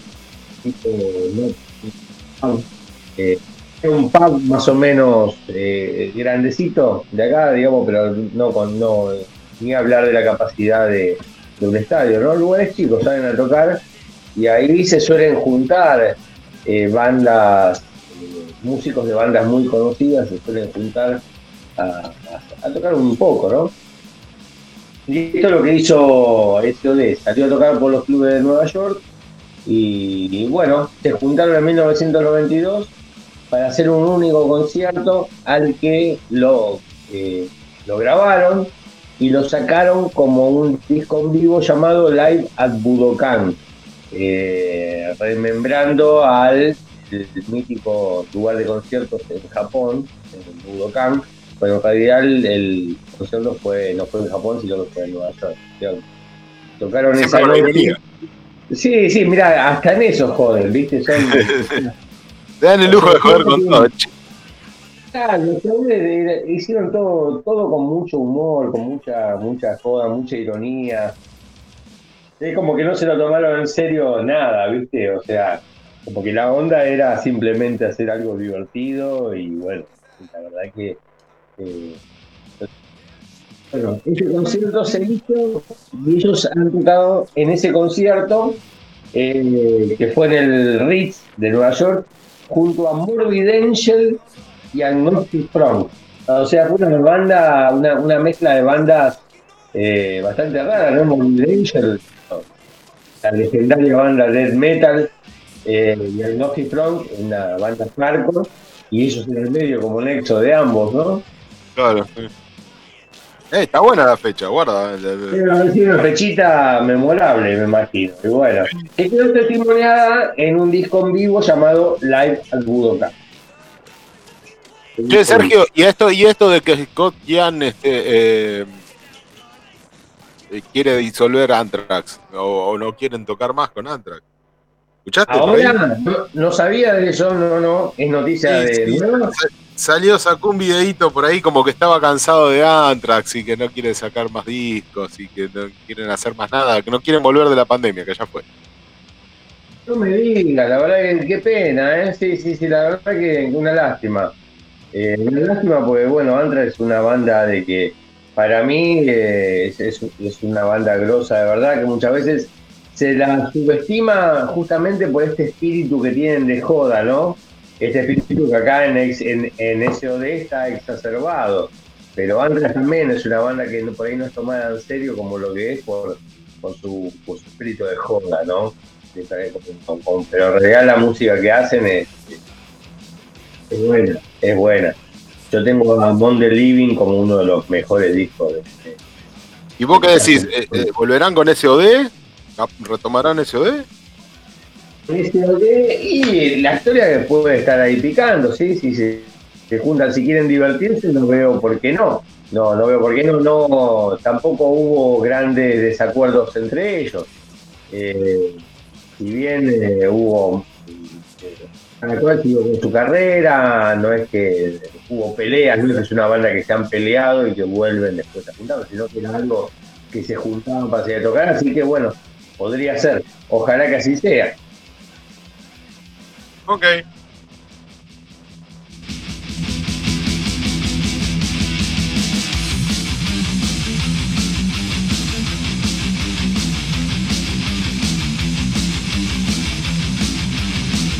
Bueno, Sergio, le damos este un cierre al informe incompleto de hoy de SOD. ¿Te quedó algo en el tintero?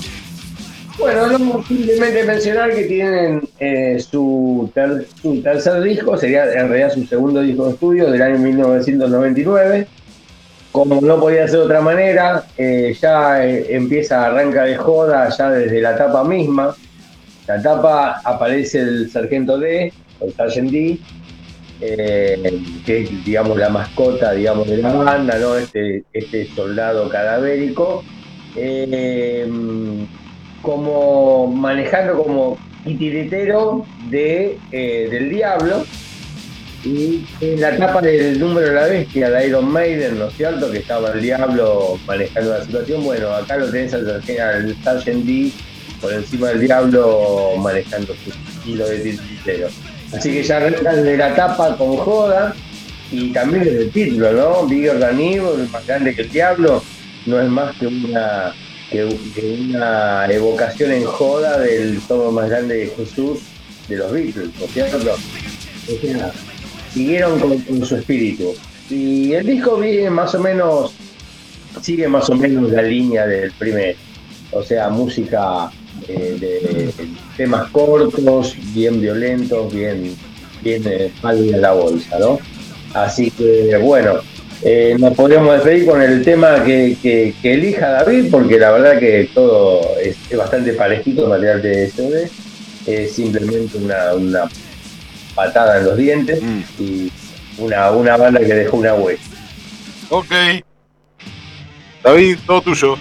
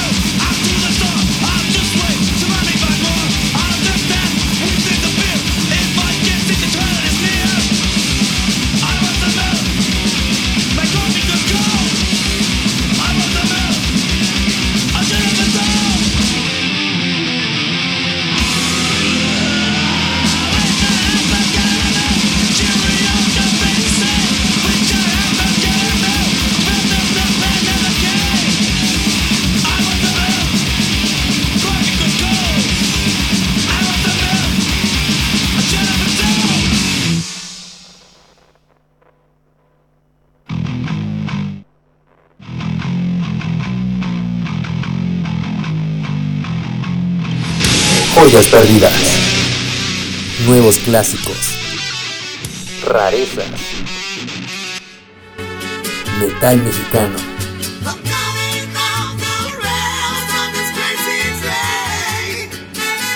Tops de... mm, Bueno, de algo. Y más en la sección de Alba Rock. en Que se pudra.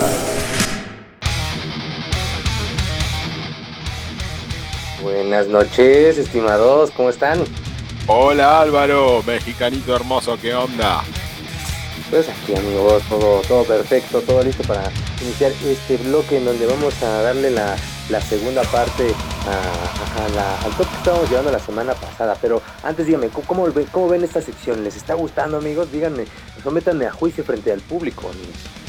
No, sí, por supuesto, siempre. Este, este, este es un programa de metal, pero siempre estamos abiertos a cualquier otro tipo de, impronta rockera que haya dando vueltas. Siempre ponemos punk, porque este- hay ciertos estilos en el metal que son una mezcla de muchos. eh, sin ir más lejos, lo que acabamos de hablar con Sergio, el crossover, es una mezcla de muchos otros estilos. Entonces, eh, no hay problema. Acá se puede hablar de cualquier estilo siempre y cuando tenga algo interesante. Perfecto, perfecto. Sí, sí, sí, porque la verdad es que hay varios ritmos que vale la pena analizar desde el punto de vista del metal, porque creo que este enriquece muchísimo las propiedades de, las observaciones que se puedan hacer de este arte. Incluso yo pensaría que desde otros artes, no sé, rápidamente, ustedes, no sé, pueden ver ustedes la influencia del metal dentro del cine, y no me refiero necesariamente a nivel cultural o a nivel contenido, sino me refiero a nivel, eh, a nivel intrínseco, a nivel, por ejemplo, podemos relacionar cierto tipo de música con a lo mejor la, eh, la, la película del cuervo, ¿no? Por el tipo de, color, por el tipo de guiones, por el tipo de temáticas, y así en general yo creo que hay varios tipos de, películas, de pinturas, de libros, de otras cosas que fácilmente pudieran ser eh, relacionados con el, con el metal, ¿no? Y no necesariamente están enlazados. Y este es el espíritu del programa, es ese. Lástima que no estoy consiguiendo gente. Aprovecho este medio y este canal para au- audicionar todo aquel que se quiera sumar y quiera hablar de, de cine, de literatura o de otras cuestiones que hacen al metal, eh, eh, el entorno metalero. Eh, sí, así como lo describiste vos, así es. O sea, el metal influenciando a, a otros, este, otras expresiones culturales eh, eso es lo que yo quisiera reflejar con este programa, y que, se, que se vea reflejado. Inten- Intento que así sea. Pero bueno, está bien. eh, falta un poco, pero eh, vamos en eso. Así que sí, obvio, así como lo describiste vos, tal cual. Ni, ni una coma menos. Perfecto, pues ahí vamos, ahí vamos.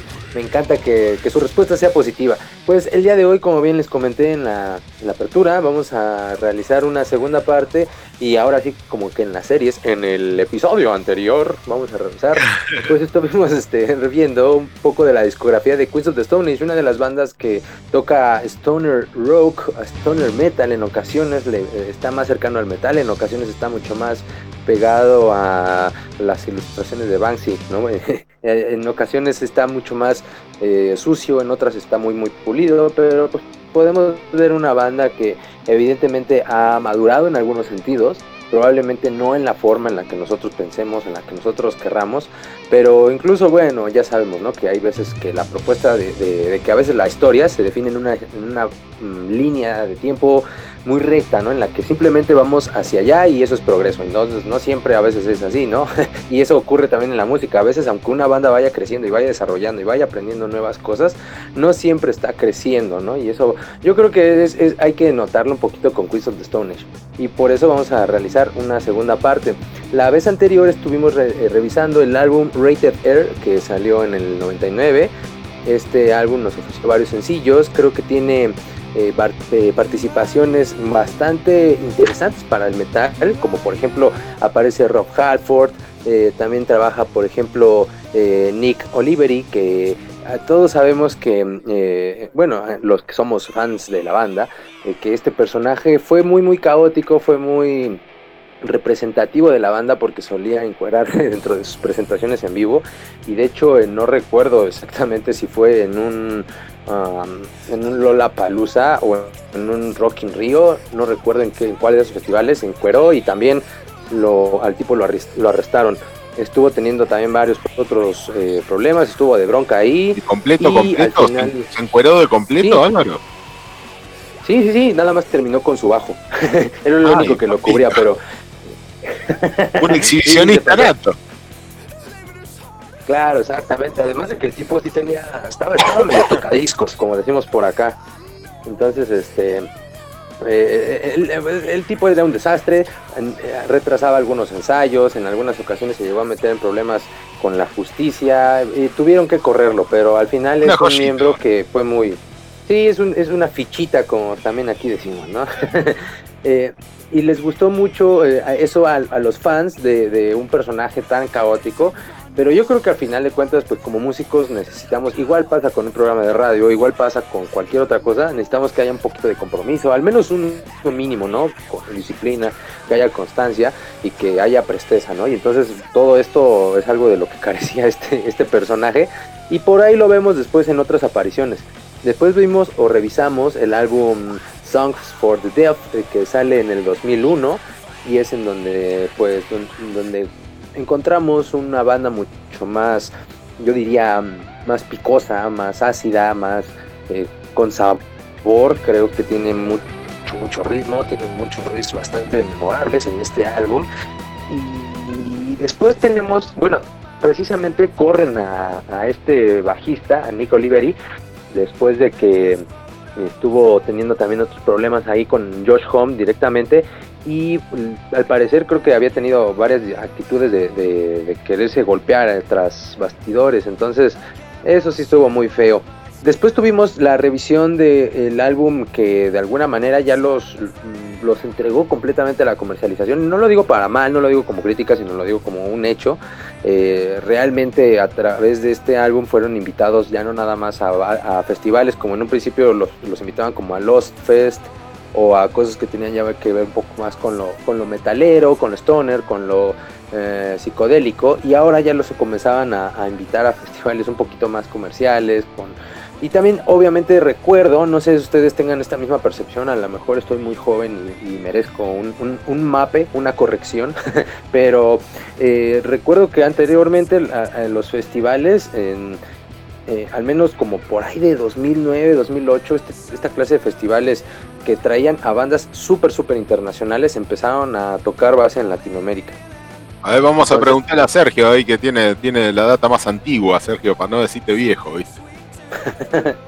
Eh, No, no, está bien. Y es, es- está bien lo que decía Álvaro, que es una banda que, que ha tocado con, con Queens of the Stone Age, ha tocado con bandas metal más, más pesadas y ha sido bien aceptado. Lo que pasa es que es tremendo, es una banda muy, muy buena. Tiene que ser muy cerrado para que no te guste, ¿viste? Eh, va, bueno, igual se respeta, cada cual le escucha lo que quiera. Y acá en Argentina, por ejemplo, han venido como soportes de Iron Maiden. Eh, o sea, los trajeron como, como soportes, Iron Maiden los trajo como soporte. Y después hicieron fechitas en cemento solos. Vinieron a tocar con Maiden y al otro día a tocar con Maiden y hicieron una fecha en cemento. Y han hecho ellos unos, unas colaboraciones bastante interesantes, tanto a nivel escenario como a nivel estudio. De hecho, también incluso hasta a nivel vida personal, porque me parece que Josh Home está o estuvo casado con eh, Brody Dale, la chica de, eh, de Distillers, una de estas bandas de punk, así que estuvo muy en la onda como de Rancid, como de también en la onda emo 2003, pero pues también es muy, muy relacionada en esa onda ya más hard rock, más hard punk, pero pues en una, en una plataformas más comerciales. Pero pues también ahí podemos ver este eh, a esta banda. Eh, revisamos después este álbum, como les comentaba, Lola Best Paralyze, que ya los posicionó en festivales un poquito más comerciales. Y también estos festivales, recuerdo que algunos eh, comenzaron ya a remontar a varias bandas nuevas eh, que estaban ya teniendo impacto internacional. Fue cuando también eh, empezó a compartir escenario con los Arctic Monkeys, con Nine Inch Nails, que empezaron a tocar también con The Strokes, eh, precisamente también con empezar a hacer algunas cosas con personas relacionadas a, a Jack White y lo que hablábamos la vez anterior, ¿no? De que también Josh Home y Jack White pues, son de estos tipos que, que les gusta tener sus bandas, sus proyectos eh, de superbandas en, en otras ocasiones, ¿no? Y de hecho han compartido algunos miembros como cual, cual club de fans europeos, ¿no? A veces se, se intercambian a los jugadores y me parece que Michael Schumann es uno de los que ha estado participando directamente con The Raconteurs, que es la banda que tiene Brendan Bresson y Jack White, y directamente también con Josh Homme aquí en Queens of the Stone Age. Esto ocurrió en un álbum que se llama Era Vulgaris, que en mi gusto creo que fue el último que realmente pegó, que realmente impactó, y es la razón por la que el día de hoy nos vamos a quedar hasta ahí, porque podríamos revisar un poquito, bueno, vamos a también a, tocar un poco, un par de temas de Like, eh, like Clockwork de 2013, pero eh, lo que salió en 2016 creo que ya obedece, obedece más a un trabajo más pop y no me refiero solamente en sonido, creo que en general, porque eh, la verdad lo hacen muy bien, es un sonido muy fino, pero por otro lado también creo que se enfocaron muchísimo más en el arte del álbum. Me parece que eh, la persona que les hizo las ilustraciones de este álbum es alguien que anteriormente ya les había estado haciendo los flyers del álbum, del álbum anterior. Es un chico que encontraron en Instagram que les gustaron sus dibujos y le dijeron, oye, ¿te quieres unir a nosotros? Nos vamos a ir de gira. ¿Quieres hacernos los pósters? ¿Quieres hacernos las cosas? Y, creo que se enfocaron más en el arte visual de- del álbum. Y curioso porque tampoco sacaron demasiados videos pero, pero como que perdieron ese punch o esa energía dentro de los álbumes con este álbum de, de Billions. Ok. ¿Qué podemos escuchar de ese álbum, Álvaro? Bueno, de, de este álbum específicamente no vamos a escuchar el día de hoy algo, al menos que quieran asomarse, pero vamos a comenzar primero con, con lo bonito. Vamos a escuchar con Run Pig Run, que es de este álbum Era Vulgaris, que salió en el 2007. Y pues vamos a, tomarlo como la introducción a la segunda parte de esta revisión de Queens of the Stone Age. Ok, vamos con eso entonces.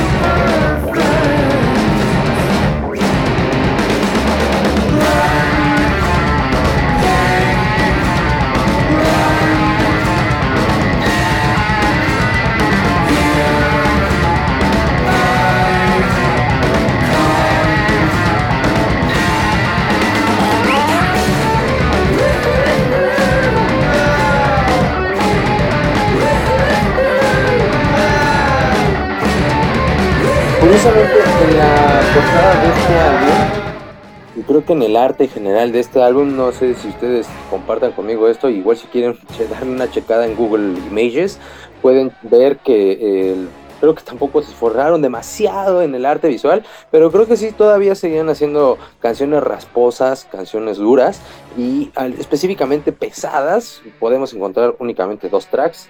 Y el siguiente track que vamos a escuchar también un poquito en esta línea es Six Six Six.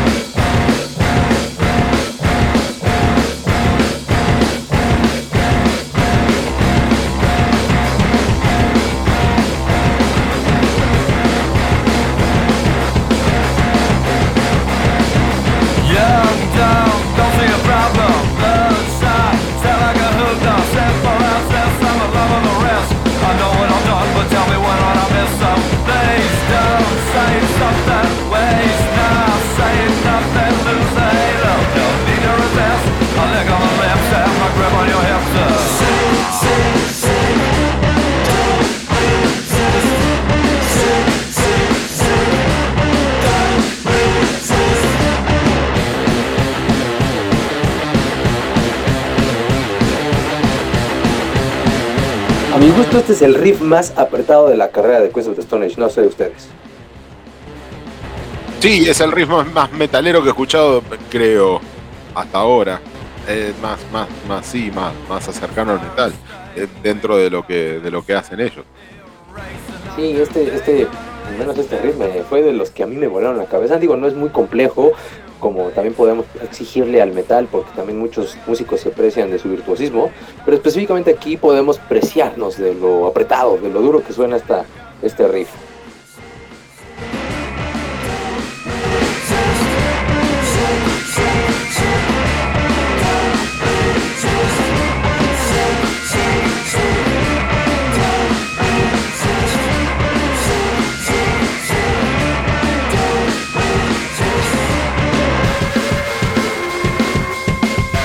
Curiosamente esta fue la etapa en la que yo podría haber visto a the Stone Age más familiarizado en diversos medios de comunicación. Por ejemplo, todavía en esa época era popular ver televisión por cable, al menos aquí en México, ¿no? Que eso dejó de ser popular hace algún tiempo relativamente.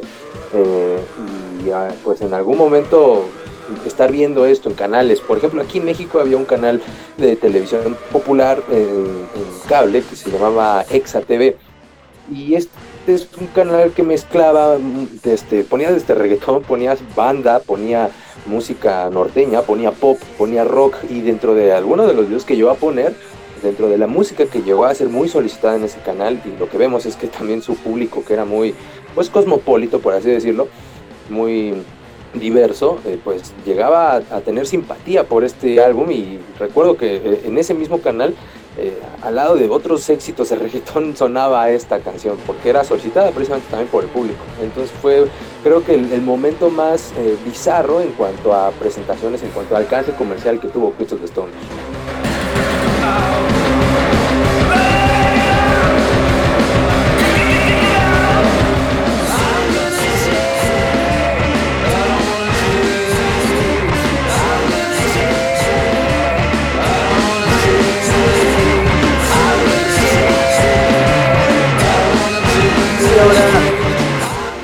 Pues vámonos a escuchar una canción que se llama Firewater Friends, que es de un álbum llamado ya Like Clockwork, que es del 2013.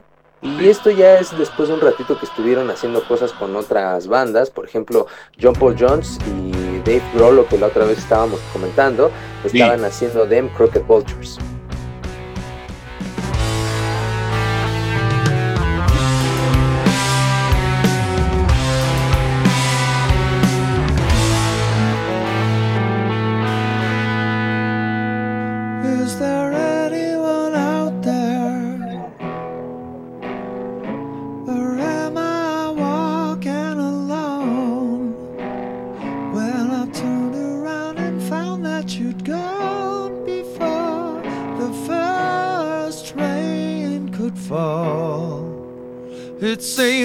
Every single time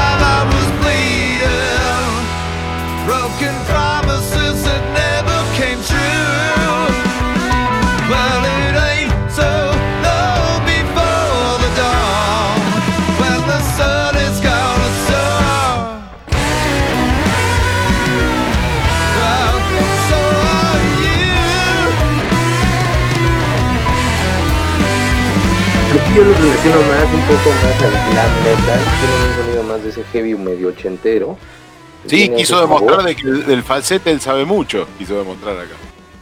Y, lo- y de que lo hace, lo hace bien. De que quizás guste demasiado, probablemente no. Pero eso es, eso es digo, por algo tiene una, una base de fans y obviamente a ellos les encanta. No a todos en el, en el metal. A mí al menos en el glam metal o en algunos géneros lo entiendo, pero en otros no me, no me, no me suena de repente medio raro, ¿no? En el speed, por ejemplo, a veces no, no me gusta mucho. A veces incluso el gritito que hacen en Slay, en, en Raining Blood, se me suena medio chistoso, la verdad. Pero bueno, y eh, sí, Está bien, pero tienen su, tienen su impronta, tienen su marca. claro, eso, eso es algo loable en muchísimos aspectos, porque hay muchísimas bandas que pasan de noche. Entonces, esta evidentemente no pasó de noche. Eh, tenemos a un Josh Home muchísimo más experimentado, pero también un Josh Home que repite fórmulas, un Josh Home que está casado ya con simplemente eh, conseguir un par de colaboraciones que no sabemos de dónde se saca, a lo mejor los consigue eh, emborrachándose de repente con algún con un vocalista, no sé, de, de otras bandas en festivales y ahí consigue, que seguramente es lo que pasa muy seguido en muchas otras colaboraciones, ¿no? Pero probablemente lo digo así porque digo, tenemos otra vez colaboraciones con Alex Turner, contra Dresden, contra con David Roll y otra vez vuelve Nick Oliveri, que probablemente se esté sumado a las canciones más duras y más pesadas. Y también tenemos la participación de Elton John, entonces también ya ahí entendemos un poquito Elton. que es, También apareció. Elton. y es la última vez que vamos a escuchar a Queens of the Stone. Digo, con todo respeto para, para Doña Elton, porque pues para esa, eh, esa maestra Elton John, porque la verdad es que él, él ha tenido un tino increíble de toparse con músicos y enriquecer la, la obra en muchos sentidos, tanto en el concepto artístico como en el concepto a veces hasta visual, en muchos otros aspectos, pero definitivamente creo que no ayuda, señor Elton John, al metal. Entonces, Y no corresponde, no, no que no ayude, sim- simplemente no. Como que no, no es su lugar, no es su medio, no es su ámbito. Sí, no, y está bien, nosotros no, no, no le estamos criticando a él por estar participando con, con Josh Home, quien lo invitó, ¿no? Tendríamos que criticar a Josh Home más bien, pero pues al Ya, final de ¿de cuentas dónde es su banda y es... Sí, y, y a lo mejor fue medio forzado, no lo sabemos, ¿no? Hay, hay muchas cosas que la verdad se hacen en colaboraciones con, por negocio, hay otras que se hacen por cuota, hay otras que se hacen por, a veces porque da bien, a veces porque se tienen deudas turbias. Sí, sí, todo- las razones pueden ser muy variadas. Bueno, entonces tenemos eh, eh, el, último track pesado de esta banda, yo así lo podría decir, se llama Calopsia y vamos a escucharlo. Ah, ok.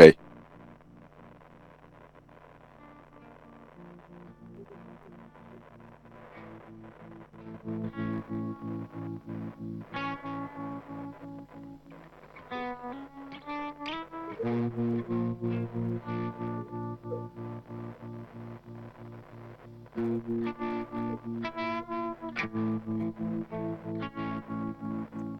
mi gusto son las canciones incluso más, em, mejor producidas, pero también más sucias.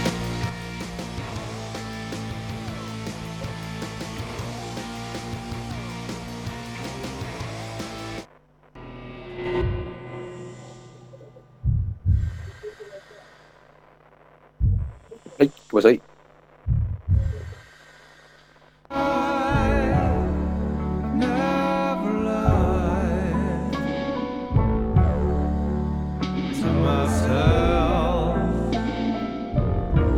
Mucha experimentación acá, me parece. mu- Mucha cuestión de, experimentemos a ver qué pasa, ¿no? Sí, sí, sí.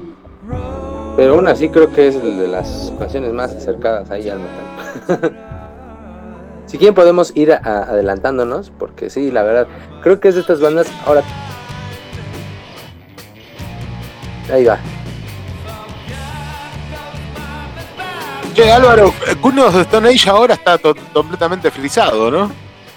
Está, sí, evidentemente, como muchas cosas eh, después de la pandemia, pero una de las razones yo creo que es porque eh, el- el- sí tendrá que ver a lo mejor una pausa creativa. No, no estoy seguro de si en estos momentos eh, Josh Home está haciendo algo, o no sé si ustedes tengan datos. Eh, hasta donde entiendo, creo que lo último que hizo fue justamente estar con. eh, bueno, haciendo lo que el, el álbum de Billions, que ya no les voy a mostrar porque es triste, es triste ver que ya no tenemos un Queens of the Stone Age metalero.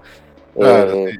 Entonces, Por eso eh, digo, no, no, no frisado por la pandemia, sino más bien frisado como banda, como ya, ya fueron, Sí. ya no, no tienen más nada que sacarle. Yo no les volvería a comprar algo, definitivamente.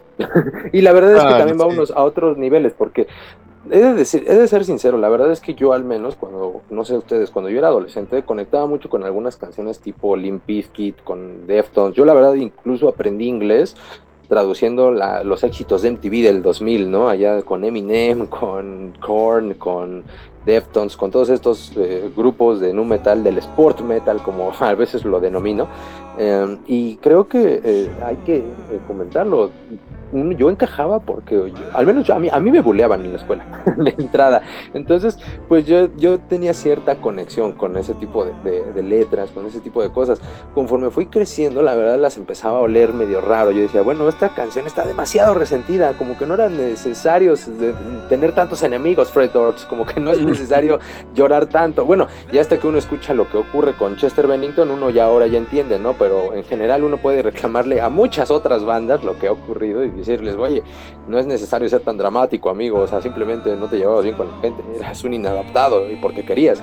Pero eh, entonces, a mí, como que ahora que estoy un poco más grande, sincer- sinceramente me gustan un poco más las, las letras. Eh, La otra vez estaba poniendo en Facebook precisamente que Rata Blanca, la canción de Volviendo a Casa, es una canción que yo tarareaba cuando era adolescente, pero pues no la entendía al nivel de que, pues sí, sabía de qué, de qué trataba la canción, pero yo no vivía esa vida.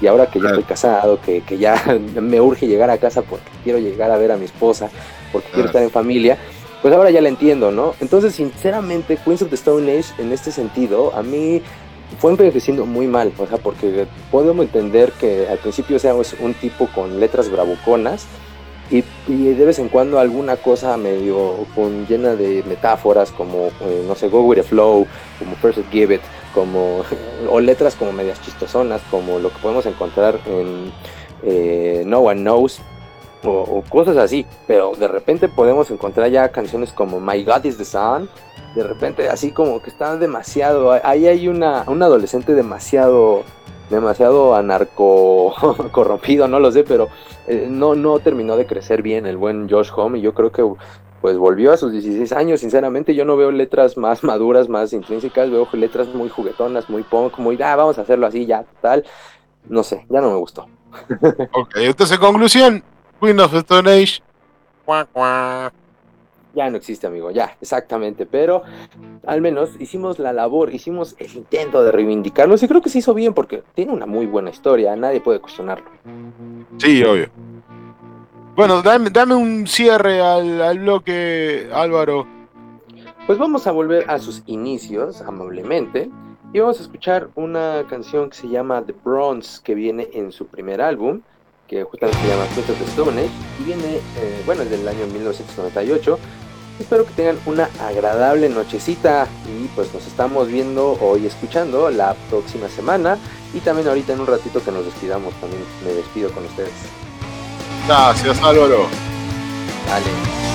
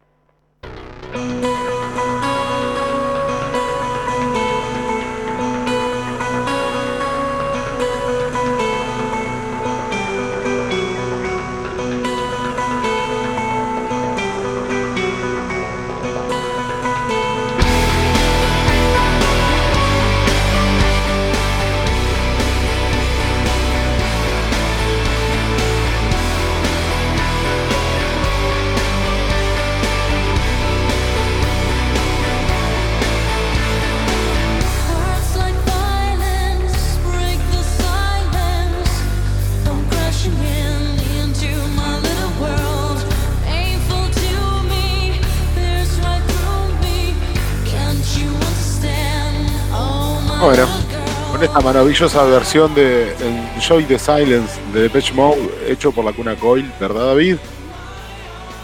Así es, sí. Nos vamos despidiendo de este gran programa que ha surgido en el día de la fecha. Este, y esperemos que esta pandemia pase pronto, así este, tenemos fechas de bandas que salgan a tocar y, y otra vez podamos hacer pogo y rompernos la cabeza como corresponde. Invitamos a todas las bandas que quieran eh, compartirnos el material para, para escucharlo y hablar un poco sobre ello.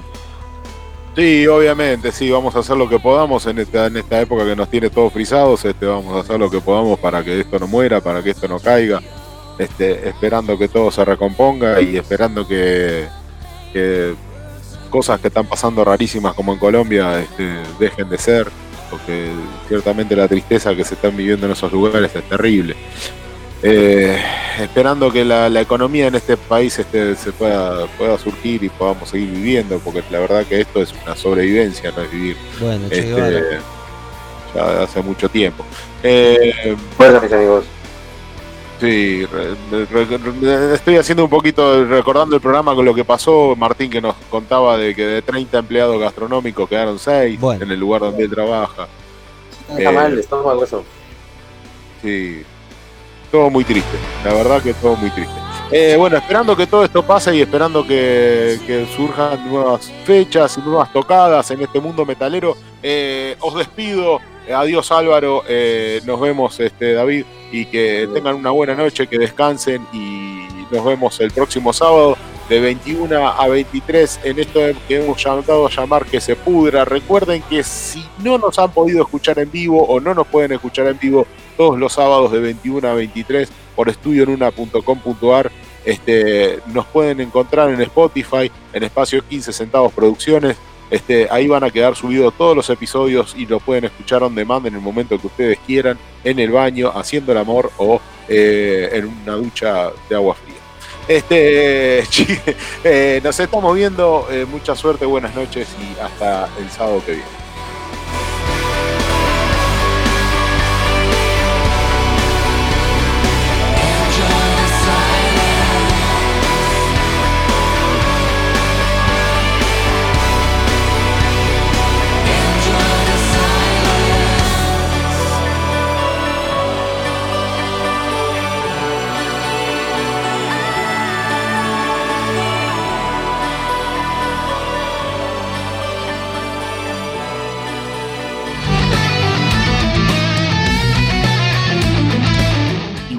Eso es todo. Si te quedaste con las ganas, nos podés seguir por Anchor FM o en Spotify Espacio 15 Centavos Producciones, Twitter, Facebook, Instagram, YouTube. Y en el icono de WhatsApp nos podés dejar un mensaje de audio en la página de estudioluna.com.ar. Hasta luego.